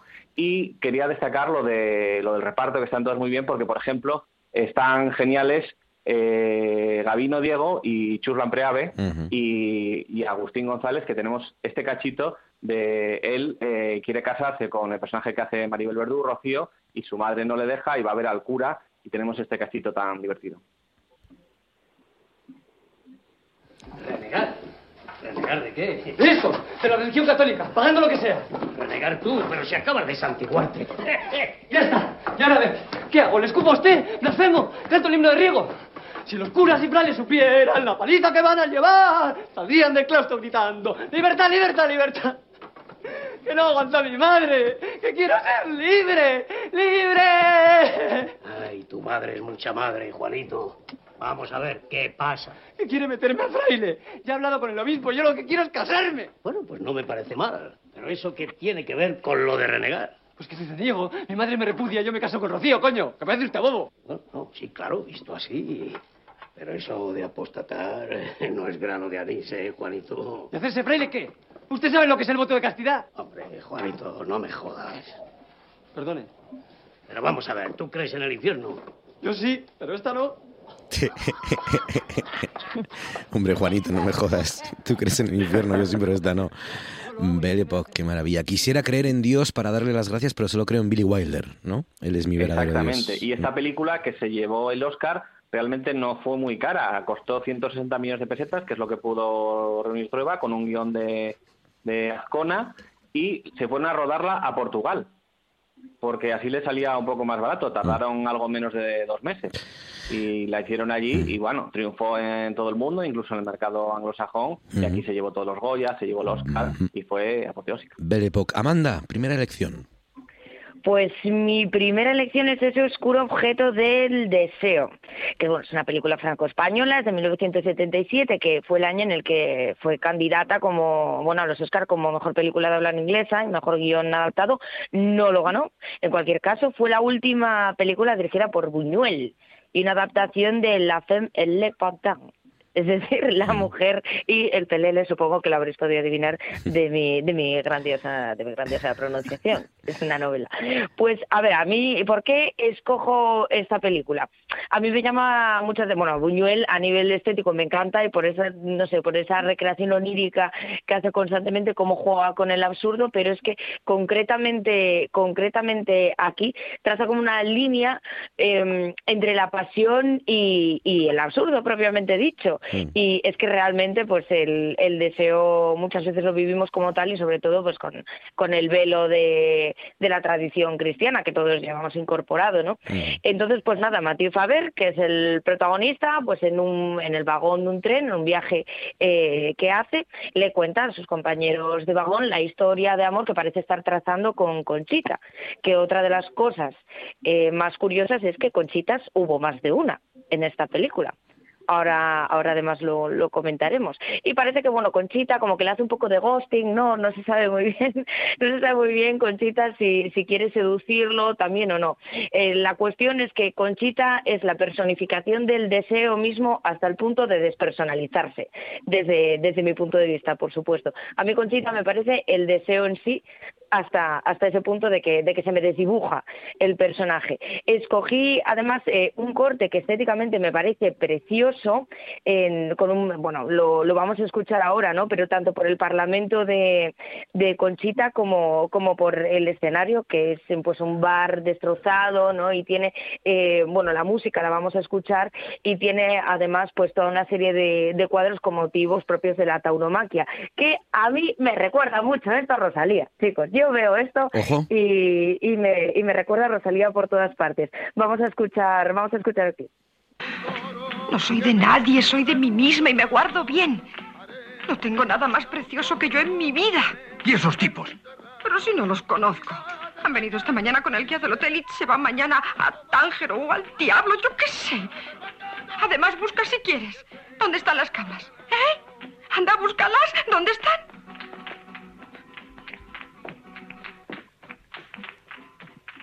Perdona, pero no puedo seguir viviendo así. Te ruego que me hables con franqueza. Aunque sea la última vez. Pero si continúas un día más en este lugar, se acabó lo nuestro. Oh, nunca me has entendido. Desde hace un año tú crees que me persigues y que yo te rehuyo. Es al contrario. Soy yo la que te amo, la que te quiere para toda la vida. Te quiero solo a ti, Mateo. Primero porque me gustas. Tu mirada es tierna y buena. Si supieras cuántas noches pienso en tus ojos. Aquí está, ese oscuro objeto del deseo con, con ese mayor... Molina, creo que era con esta Conchita.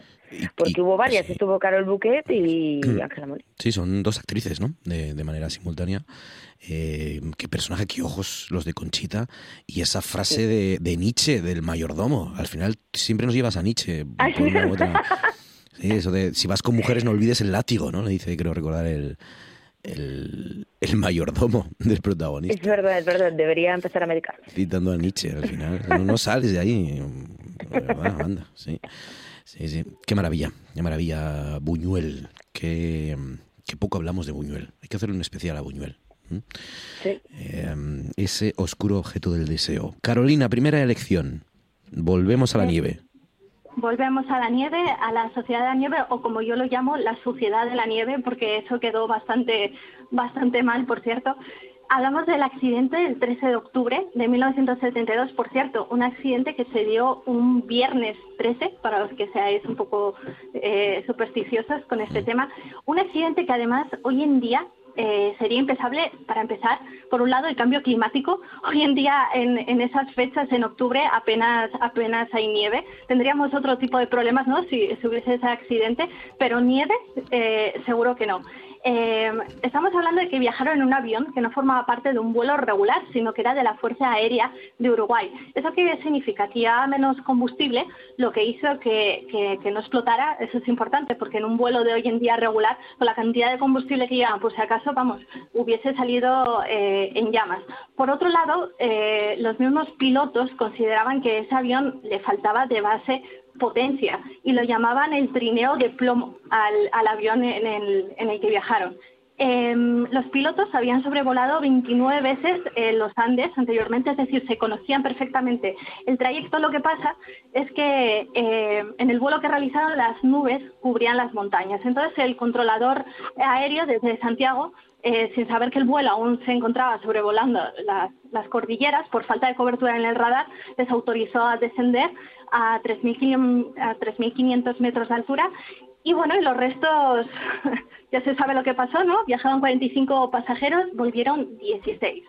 Eh, tras permanecer 72 días en la cordillera, en el Valle de las Lágrimas, que por cierto ya estaba apodado así ese lugar, curiosamente ellos por la noche eh, les ayudaba mucho eh, rezar el rosario, como, como vemos en la película. De hecho, el rosario que, que rezaban decía, a ti clamamos los desterrados hijos de Eva, a ti suspiramos, gimiendo y llorando en este valle de lágrimas, precisamente donde ellos estaban sin saberlo, obviamente.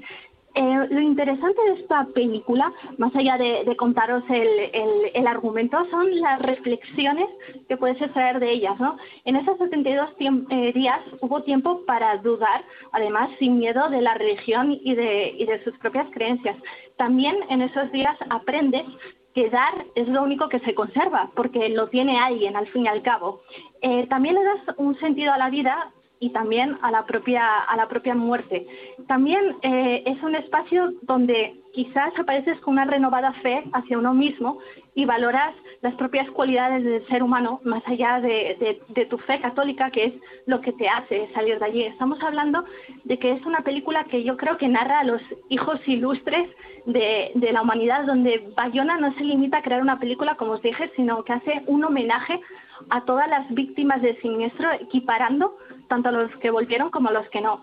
Este es el legado millonario de, una tragedia con un presupuesto de 60 millones de dólares, el mayor presupuesto español en una película, además con un elenco de actores uruguayos y argentinos, donde puedes yo creo que darte cuenta que quizás el confort es lo que te destroza todo lo espiritual, quizás la sociedad te paganiza, y es cuando vas a la montaña, cuando tienes que aprender a vivir como, como un auténtico animal, ¿no? Practicando la antropofagia, antropofagia es cuando te vuelves espiritualmente yo creo que, que, más elevados, ¿no? Entonces yo cuando veía esta película me acordaba de la obra de, de la Ilíada y de la Odisea, porque ambos trazan muy bien, yo creo, ese perfil de la condición humana.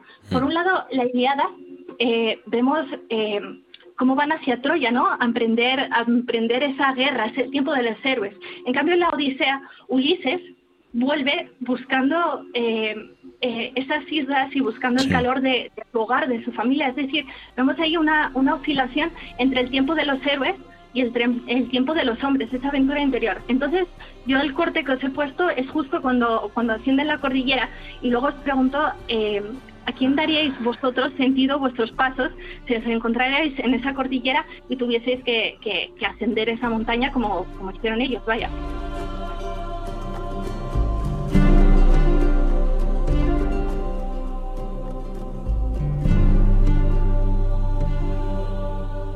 Es que lo, más terrible de la historia de Viven o de la Sociedad de la Nieve es que lo, menos malo es el accidente.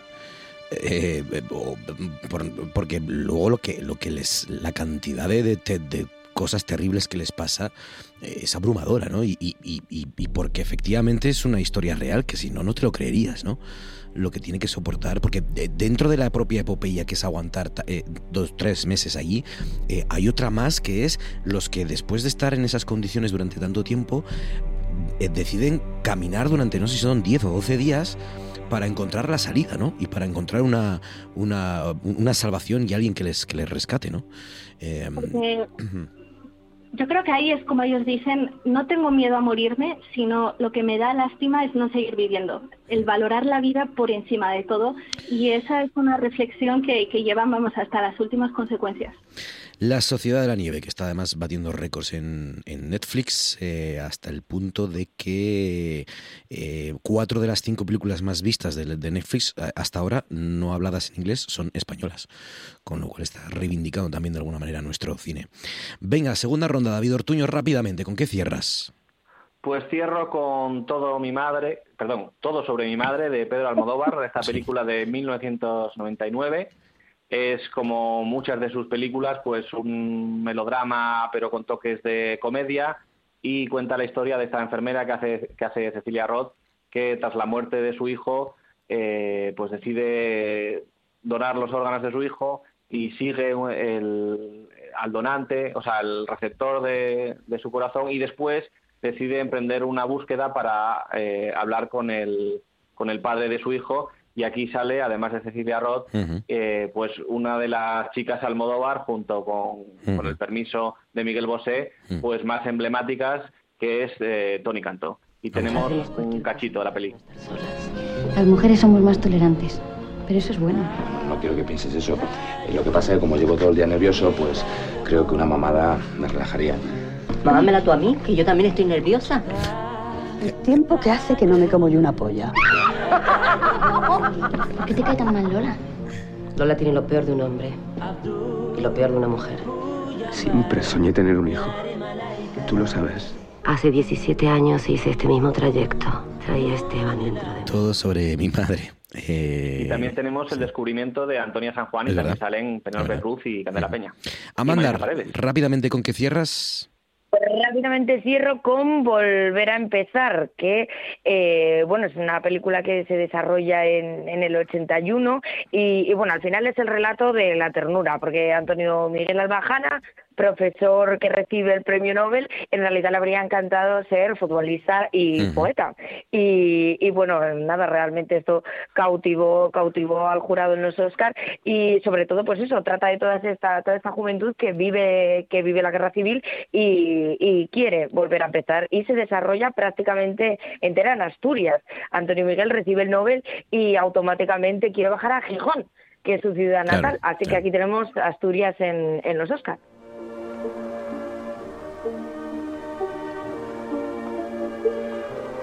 Ah, oye, los muchachos del Sporting son mucho mejor que éramos nosotros, ¿eh? pero vamos. El número cuatro, ese alto rubio, bueno, es un defensa sensacional. Maceda es internacional. Y al once, Ferrero, ¿te has fijado? es un fuera de serie. Internacional argentino.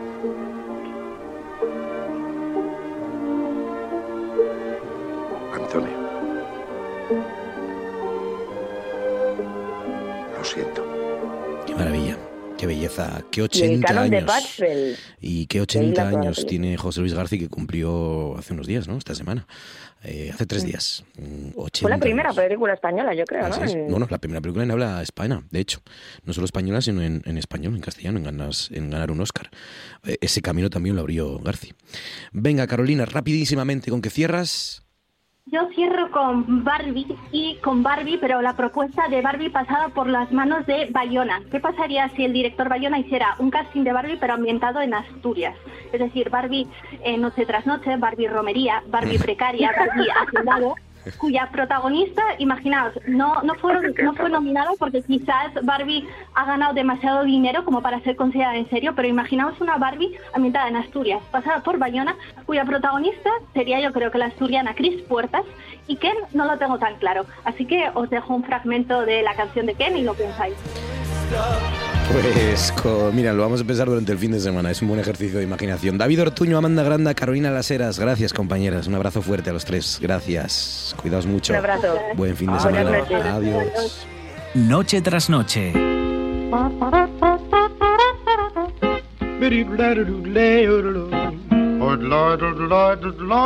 Guía para sobrevivir en un mundo millennial.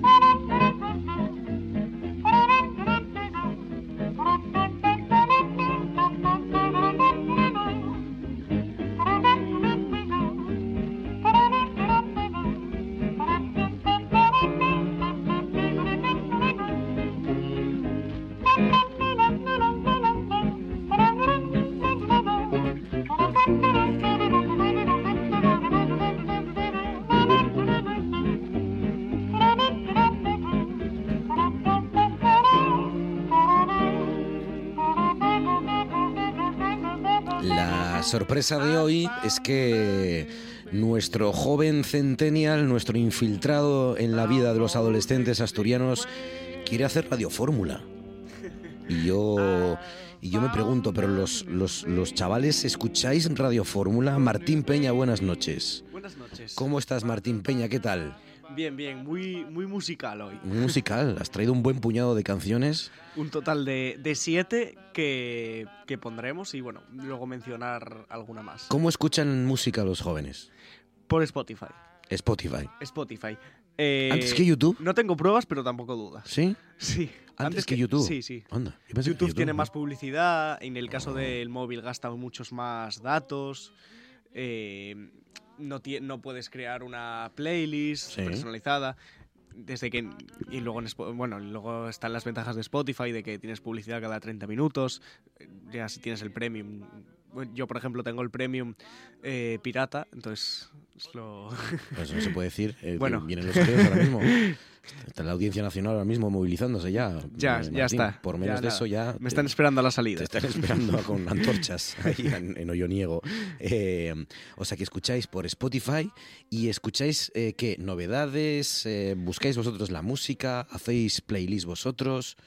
Pues sí, lo más general es o escuchar eh, playlists que ya tenga hecha otra gente con tus mismos gustos o creártela tú mismo, o incluso si te apetece solo escuchar a un, au- a un autor o a un artista, pues pones directamente a ese artista y te van saliendo canciones aleatoriamente de ese, de ese autor. Y entonces esta semana, que por cierto, ¿qué tal ha ido? ¿Bien? Bien, bien, ¿Sí? bien. ¿Todo Sí. bien? ¿Seguro? Todo bien. Sí, vale, me alegro. Eh, ¿Qué tal Napoleón? ¿Te gustó?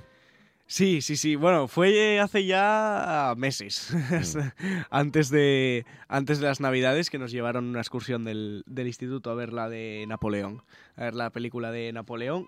Me gustó, la verdad. Yo creo que les sobraba media orina. Yo estoy contigo. No sé, si- que era- creo que eran tres horas, ¿no? En total de película. Tres horas y media, tres horas. Estoy contigo, pero eh, aún así, eh, aunque suene una paradoja, lo es, eh, creo que me va a gustar más la versión de cuatro horas que van a estrenar en... ¿Sí? ¿Van a estrenar una versión de cuatro horas? Una versión de cuatro horas de Ridley Scott que van a estrenar en Apple TV, yo creo. Pues habrá, habrá que intentar verla también. Sobre todo si las, si las cuatro horas son de batallas, que y lo más divertido. Claro. de la película, lo más divertido. Pues nada, venga, vamos allá. Entonces, eh, has elegido varias canciones, tienen todas un nexo en común. Sí. Eh, ayer estaba haciendo el guion y vi que la canción más escuchada de, esta, de estos últimos días pues era eh, una foto de remix, de, que la compusieron un total de cuatro artistas. Una foto son- remix. Una foto remix. Una foto, coma, remix. O una foto remix. Una foto remix, todo seguido. Remix es, eh, como se le dice, cuando haces otra versión de una canción Claro. igual. Eh, pero una foto, yo la verdad no conozco ninguna canción que se llame una foto. O sea, ya, ya sacaron el remix directamente sin Sí, sacar la original. eso parece. Está bien, es una novedad. ¿Y, ¿Y qué? ¿Y entonces quiénes son los artistas de esta canción? Pues los cuatro artistas son eh, Mesita, que no, no se apellida de noche, pero Está bien. eh, Nicky Nicole, Tiago PZK y Emilia. Conozco a Nicky Nicole y ya. Yo también. Bueno, ya Tiago PZK lo conozco por otra canción que vamos a poner Tiago luego. PZK. Sí. Vale. Vale, vale. Y todos estos han hecho una canción que se llama Una, eh, una foto remix, ¿no? Pues sí. Vale. Y entonces, eh, a partir de aquí, vamos a empezar a repasar algunas otras canciones Hmm. que aparecen también varios artistas, ¿no? En Pues las que suenan también varios artistas. Porque como muchas cosas que creemos que las inventó el reggaetón y la música actual, pues eh, hacer canciones conjuntas o incluso versiones de canciones unos cuantos artistas juntos no es una cosa que se haya inventado hace cuatro días, una cosa que se lleva haciendo ya muchos años, la mayoría de veces con fines benéficos, que ya lo, que ya lo veremos luego, que la mayoría son con fines benéficos. Pues venga, vamos a escuchar, si te parece, la primera canción, esta famosa Una foto remix. ese toto, bellaquea. Si dicen que soy bandido, no le crea. Yo estoy al 100, humo en la ventana de mi Mercedes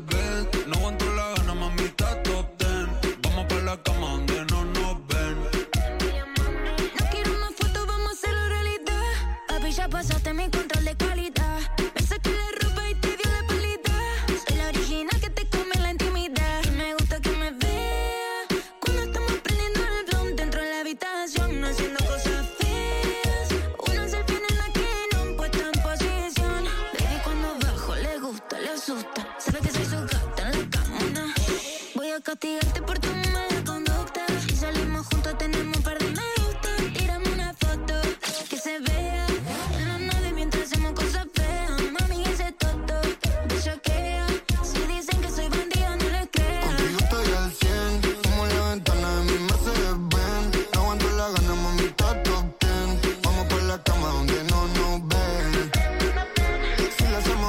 se activa, cae con las amigas. Traen porro en cantidad, el party sin panty. va, Eso a mí me incentiva. A ver, repíteme entonces quiénes son todos los que están dentro de Una foto remix. Mesita, Nicky Nicole, Tiago PZK y Emilia. Yo la verdad Emilia. que Emilia Emilia. no me sonaba de nada. De hecho, si me dices que hay una cantante que se llama Emilia, yo pienso que es una que ya, que ya tendrá sus 60, 70 años y que era una cantautora de hace. Emilia parece, ya porque además como 40 tiene el nombre más corto de los cuatro, parece que Claro. pasado por ahí dijeron, Emilia, ven, pa' aquí, sí. júntate, total ya, ¿no?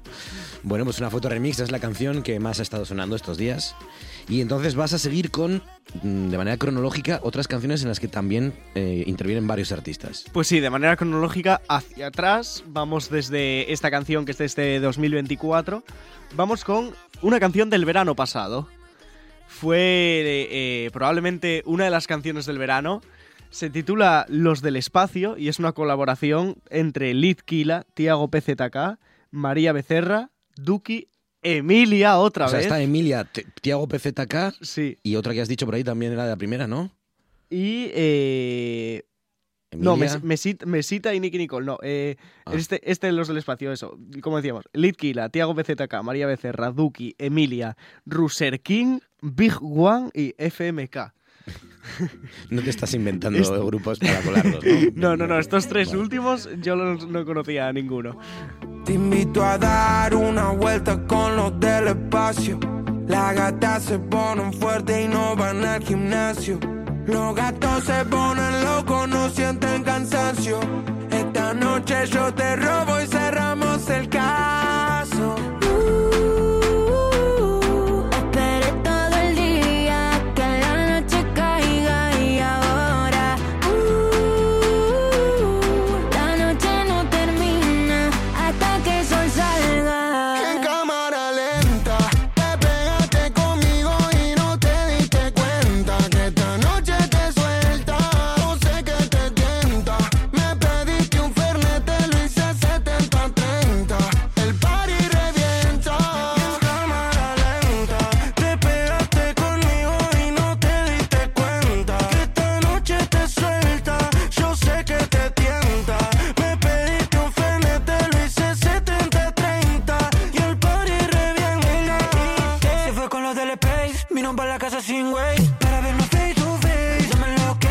Tú eh, sabes decirnos los nombres, pero no sabes identificar quién canta de todos en cada momento. Ah, o, sea, no, o sea, no sabemos si Emilia, por ejemplo, es la segunda que cantó. No, eh, yo de aquí reconozco. La verdad que de aquí solo reconozco a Litkila porque lo vi en directo este año en el, en el Metrópoli, ¿Ah, que sí? me coincidió de, de ir ese día a Metrópoli y que, y que eh, cantaba él. Y Duki por las. Por, básicamente por la sesión de Bizarrap que. Bueno, Duki lo trajiste Que sonó aquí, ¿no? mucho, sí, sí. Lo lo sonó aquí porque lo trajiste con una de sus famosas eh, sí, sesiones de Bizarrap. El eh, la semana pasada trajimos sesión de Bizarrap. Sí. Pero bueno, Sí, sí. estaba aquí. Los del espacio, entonces, es esto que suena con toda esa retaíla de nombres y, y- Sí. y letras y cifras, también porque hay de todo, eh, en estas canciones colaborativas. La siguiente se llama El carro de la vida.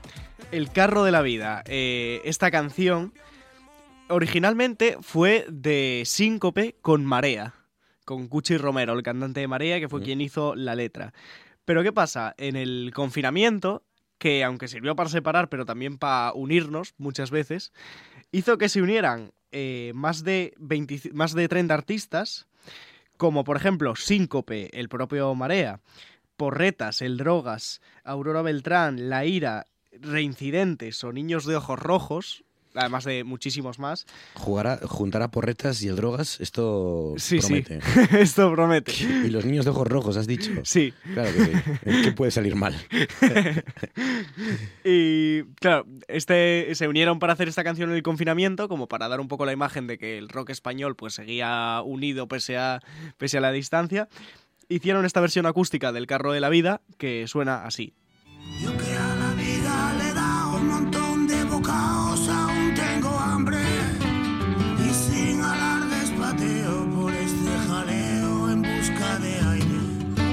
Sé que tarde o temprano vendrá una mano sin miedo a cobrarme. Y esta no se anda con cuentos, ni pierde el tiempo, ni viene en balde. No viene en balde.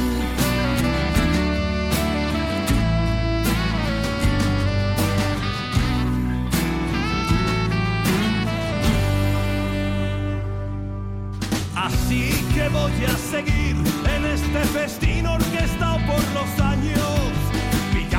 aquí y de allí, esquivando los bajos y los golpes bajos. leyendo las cicatrices de la herida que adornan mi vida. Y a poco que se descuida se vuelve a cortar. Esta sí la conozco. Esta Sí, conozco sí, la original. Claro, de, de Síncope con Cuchi Romero. Cuchi Romero, sí, sí. Síncope El- que estuvo hace tres meses en Gijón, en la sala Acapulco. Yo fui a verlos. ¿Y qué tal? Muy bien, muy bien, la verdad. Eh, además, el cantante Vito, muy, muy majo. Sí, muy. Luego al final salió y estuvo hablando, estuvo hablando con los esos, eh, dio fotos ahí para fans, dar y tomar. seguidores. Hablando con él en plan, Qué majo. "Oye, ¿qué tal? tal. Sí. Y al final lo tuvieron que echar los seguratas del escenario Porque, no porque tenían que cerrar Claro, y no claro, se iba. claro, Él estaba ahí hablando con, con nosotros. Es lo malo de los conciertos de las salas es eso, que están todos muy sí, constreñidos por el Estaba yo con un amigo y estaba él diciéndonos, ay, mira, qué guay, de 16 años, si os gusta. tal". Claro, Mira, lo único malo que le pedí si le podía hacer a la salida una mini entrevista y ahí sí que me dijo que no podía porque tenían el tiempo Ah, justo, puede pero ser. bueno. Bueno, hombre. Sí, sí. Pero, bueno, se merece, se, me- se merece buena ovación. Que sí, cercano a sus fans. Eh, a los niños de ojos rojos no los has ido a ver todavía. No, no, me los niños de ojos rojos no. Eh, hombre, la siguiente también la conozco, esta. ¿Eh? Gracias a la ah, vida. Sí, sí. Esta también la conozco. Esta es una, bueno, canción mítica chilena. Lo que pasa que, eh, como con la excusa de, de un terremoto que hubo en Chile en el año 2010, pues se juntaron Violeta Parra, que es la principal artífice de la canción, de esta versión, con Miguel Bosé, con Mi- Michael Bublé, Laura Pausini, eh, Juan Luis Guerra y Alejandro Sanz, que hicieron esta canción para homenajear a las víctimas de ese terremoto que hubo en Chile. Los luceros que cuando los abro perfecto distingo lo negro del blanco y en el alto cielo su fondo estrellado y en las multitudes la mujer que amo. Gracias a la vida que me ha dado tanto, me ha dado el sonido y el abecedario con él las palabras que pienso y declaro. madre, amigo, hermano, y luz alumbrando la ruta del alma del que estoy amando. Gracias a la vida que me ha dado tanto, me ha dado la marcha de mis pies cansados, con ellos anduve ciudades y charcos, playas versión y más bonita, más original. Pues sí, sí. clásico de, del Gracias a la vida que me ha dado tanto, ¿no? De Violeta Parra. Qué bien, qué bien. Eh, ¿Y quién dices que está aquí? Pues Eh, aquí- Alejandro Sanz, que es muy Alejandro Sanz, sí. eh, Juan Luis Guerra, Laura Pausini, Es verdad. Miguel Bosé y Michael Bublé. Ah, Michael Bublé. Hmm. Qué raro. Pues nada. Gracias a la vida. Recuerden que estamos repasando algunas de las canciones, canciones colaborativas, por así decirlo, Sí, canciones de sí, varios sí. artistas que se juntan para un bien común, para recaudar dinero, para homenajear a algún compañero, lo que sea, y que hoy nos está sugiriendo Martín Peña, que ya lo veis que a pesar de su corta edad tiene un espectro de musical muy interesante, muy amplio, muy amplio, porque pasar de los niños de ojos rojos a Parra esto no es fácil, no es fácil. Eh, la quinta, La quinta, pues a la sombra de mi sombra. A la sombra de mi sombra, de Extrechinato y tú. Esta es la colaboración más pequeña que tenemos, porque son solo de tres grupos, que se juntaron, bueno, tres grupos no, dos grupos más un poeta. Se juntaron... Un supergrupo de estos, ¿no? Sí, se dice. sí, sí. Se juntaron Extremo Duro, Platero y tú, y eh, el poeta El Chinato, conocido como El Chinato, se juntaron a principios de los años 2000 para crear esta, para mí, maravilla de disco, Estrechinato y tú. Creo que ya traje alguna. Sí. Pues en esta ocasión, eh, la que más me gusta Un a mí- disco nada más sacaron, Un disco, ¿no? sí. Que es A la sombra de mi sombra. A la sombra de mi sombra me estoy haciendo un sombrero, sombrero de largas pajas que recogí del suelo. Lo haré con el ala ancha que casi llegue hasta el cielo, muchas veces no ver las cosas que ver no quiero. Lo haré con el ala ancha que casi llegue hasta el cielo, para muchas veces no ver las cosas que ver no quiero.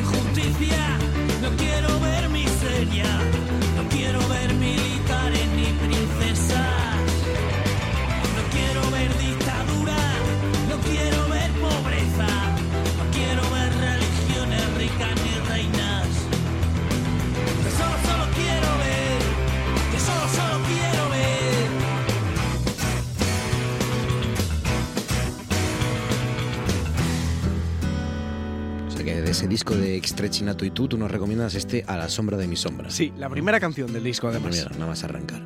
La siguiente, El último adiós. El último adiós, pues fue una canción en la que se reunieron 82 artistas ¿Qué dices? para recaudar fondos para que irían totalmente destinados a eh, las víctimas y los familiares de las víctimas del 11S. Y ahora Martín os les va a decir uno por uno los 82 artistas que intervienen en... Efectivamente, hasta las 12 de aquí no nos vamos.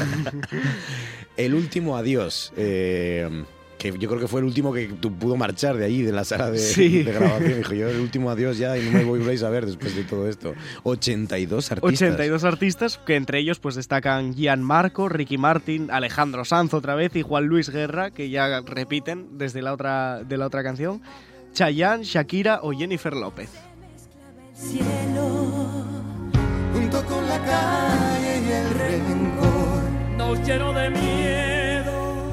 ¿Dónde fue el amor? Dime si el dolor despierta el alma.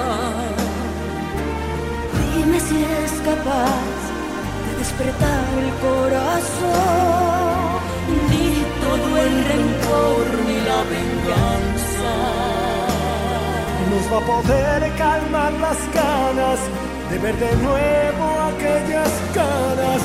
Dime si el dolor abre una puerta. Dime si es capaz de despertar el corazón. Busca tu Señor a quien tú quieras. ¿Quién iba a pensar que esa mañana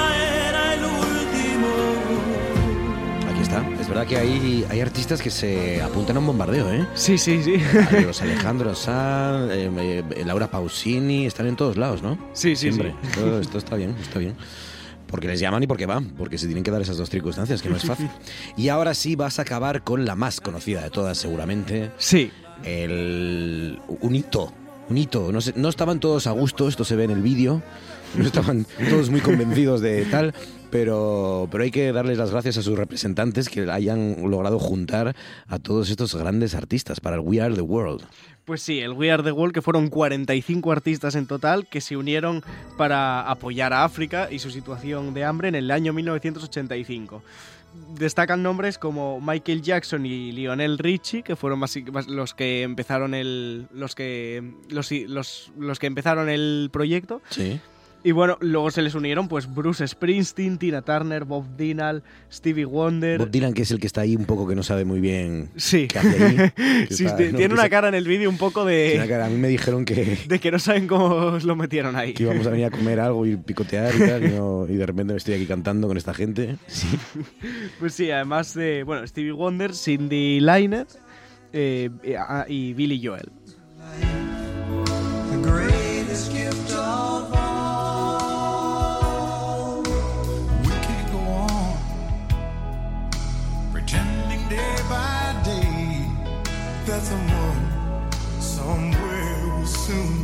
Change.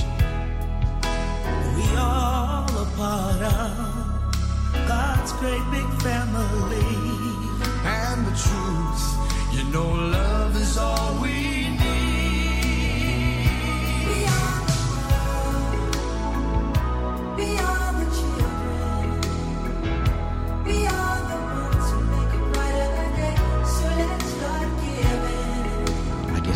We Are the World. Ahí están todos juntos en esa sesión inolvidable que, que encabezaba Lionel Richie, dices, y, Y Michael Jackson. ¿no? Michael Jackson.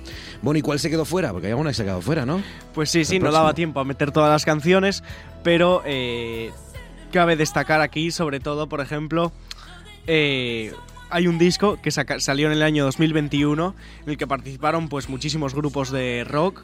Cada uno cantó una canción de barricada, en solitario cada grupo, una canción cada por grupo, conmemorando pues la muerte de Bonnie, el famoso vocalista y, y guitarrista de, de Barricada. Pues eh, participaron grupos como Marea, El Drogas, el propio grupo que tenía el Bonnie, eh, Reincidentes, incluso Rosalén, artistas que no eran del rock se unieron a ese disco que sacaron eh, para rememorar a, a Bonnie.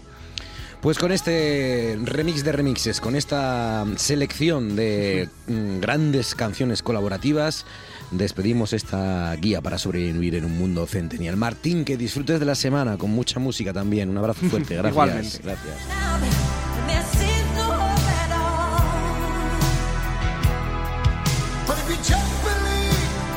Nosotros nos queda aprender de números con nuestro catedrático de álgebra, a Santos González. Si compra alimentos, recuerde que la carne puede congelarla, pero solo una vez, y que el pescado no huela a amoníaco ni a ojos opacos.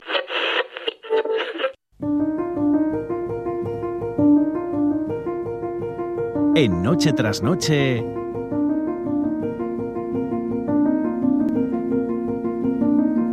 Santos Números.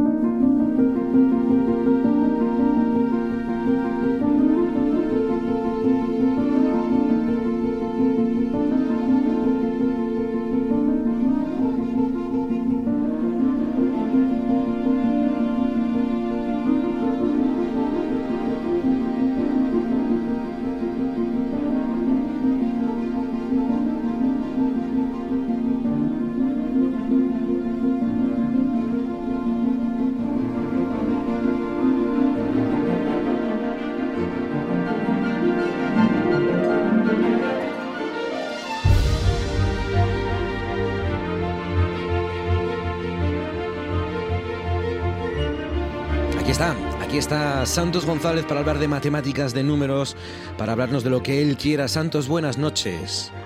Sí, hola, buenas noches. ¿Cómo estás, Santos? ¿Qué tal? ¿Bien? Muy bien, encantado. Me alegro. Bueno, las matemáticas, una vez más, han sido protagonistas de la actualidad después de que el presidente del gobierno central, después de que Pedro Sánchez anunciara esas medidas para abordar dos cuestiones las que en el resto del país cojeaban más nuestros alumnos, ¿no? Que eran, por un lado, eh, matemáticas y por otro lado, creo que comprensión lectora. Y, y claro, eh, lo tuyo son las matemáticas, ¿no? Ha dicho que, bueno, que, que lo último que hemos sabido es que el gobierno va a ampliar a bachillerato y FP básica ese refuerzo de las matemáticas y de la lectura, ¿no?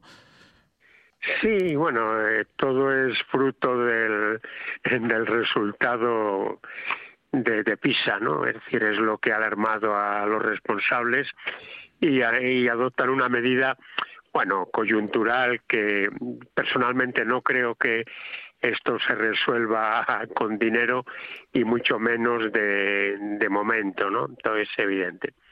Entonces, eh, bueno, pues eh, han hecho una propuesta de conceder eh, 500 millones que, bueno, ahora tendrán que repartir y ver cómo distribuyen Claro. y, y reforzar el tema matemático.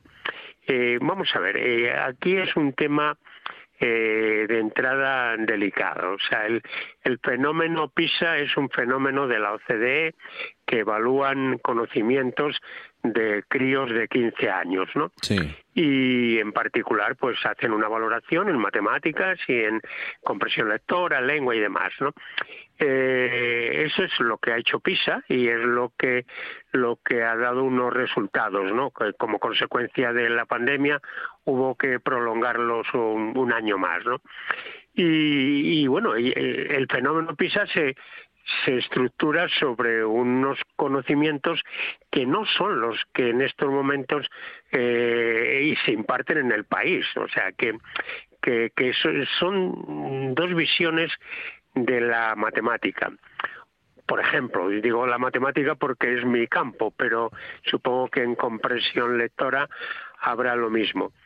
Eh, la matemática tiene eh, dos vías. Una, el conocimiento, que es lo que a los alumnos les estresa porque eh, es un planteamiento permanente de problemas con sus soluciones y ahí es donde entra el estrés del, del alumno y la preocupación por, eh, por esa insatisfacción que genera un gran malestar en los niños. ¿no? Y por otra parte es eh, el ver las matemáticas desde un punto de vista lo más útil y atractivo que es lo que evalúa eh, lo que evalúa PISA.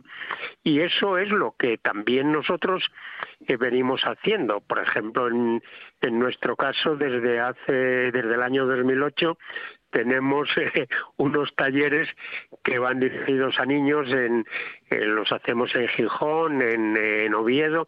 En Oviedo llevan el nombre de Divermat en Gijón Maslat y en donde se enseña una forma de ver las matemáticas más lúdica, más atractiva, que estresa menos a los, a los niños y que está más en sintonía con lo que con lo que ahora Claro. se pretende hacer con el proyecto Singapur, etcétera.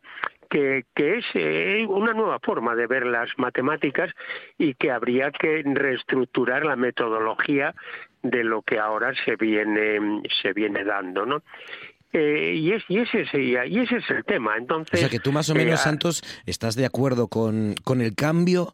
A lo mejor no se arregla todo con, con inversión de dinero, pero tú sí estás de acuerdo con, con el cambio un poco a la hora de, de abordar la, la enseñanza de las matemáticas. Bueno, hay hay que hacer una reflexión cierta sobre eso. Yo fui vicepresidente de la Real Sociedad Matemática y estábamos preocupados con ese tema y me consta que ahora están también. Por ejemplo, estos días que hay una celebración de unas jornadas de la Real Sociedad Matemática, hoy mismo han presentado eh, un programa que, eh, digamos, eh, en Navarra, que es donde, donde se hace, donde lo, lo presenta el NASTAT, que es el, el Instituto de, digamos, de tecnología de, de, de Málaga, de, de Navarra, perdón, es basado en la cultura del dato y la medición. Es decir, es una forma de, a través del Instituto de Estadística, en este caso de Navarra, de llevar a los niños a la cultura de analizar el dato y la medición. Eso es evidentemente una forma de ver la estadística muy actual, muy importante y que habría que ver cómo se introduce esto en la programación. Hay muchas más, eh, muchos más temas. Nosotros eh, dábamos el matemáticas, que es las matemáticas a través del arte, es decir, eh, explicar el arte con las matemáticas, de manera que la proporción áurea y muchos eh, temas que aparecen en matemáticas, verlos en conexión con, con el arte. Ah, Qué guapo esto Lo mismo, claro, Esto- pero lo mismo con la sí. Con la geometría. Claro. La geometría, observar las figuras de arte, por ejemplo, un programa que hacen en, en Santiago de Compostela con la catedral y es eh, ver, eh, digamos, las proporciones Claro. que allí se tienen.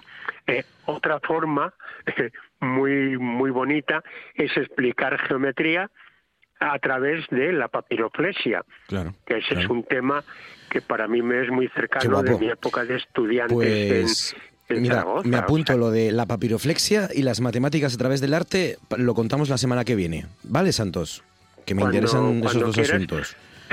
Vale. Hoy quería anunciar también Sí. los ganadores de la Olimpiada Matemática que hemos celebrado estos días y que hemos dado a conocer hoy, que son eh, Aitana Fernández del Alfonso II, Sí. Sergio Busto del Codema y Alejandro Vega del Ecol. Bueno. Son tres cracks Pues de sí. las matemáticas para el Pues sí. futuro.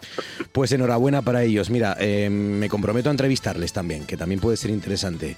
Santos González, cuídate mucho, amigo. Gracias, profesor, como siempre. Abrazo Muchas fuerte. gracias a vosotros. Gracias. Hasta luego. Con nuestro Santos González, catedrático de álgebra, cerramos esto que ha sido noche tras noche. Recuerden que la radio continúa, disfruten del fin de semana, disfruten de RPA. Gracias por su confianza y hasta el lunes.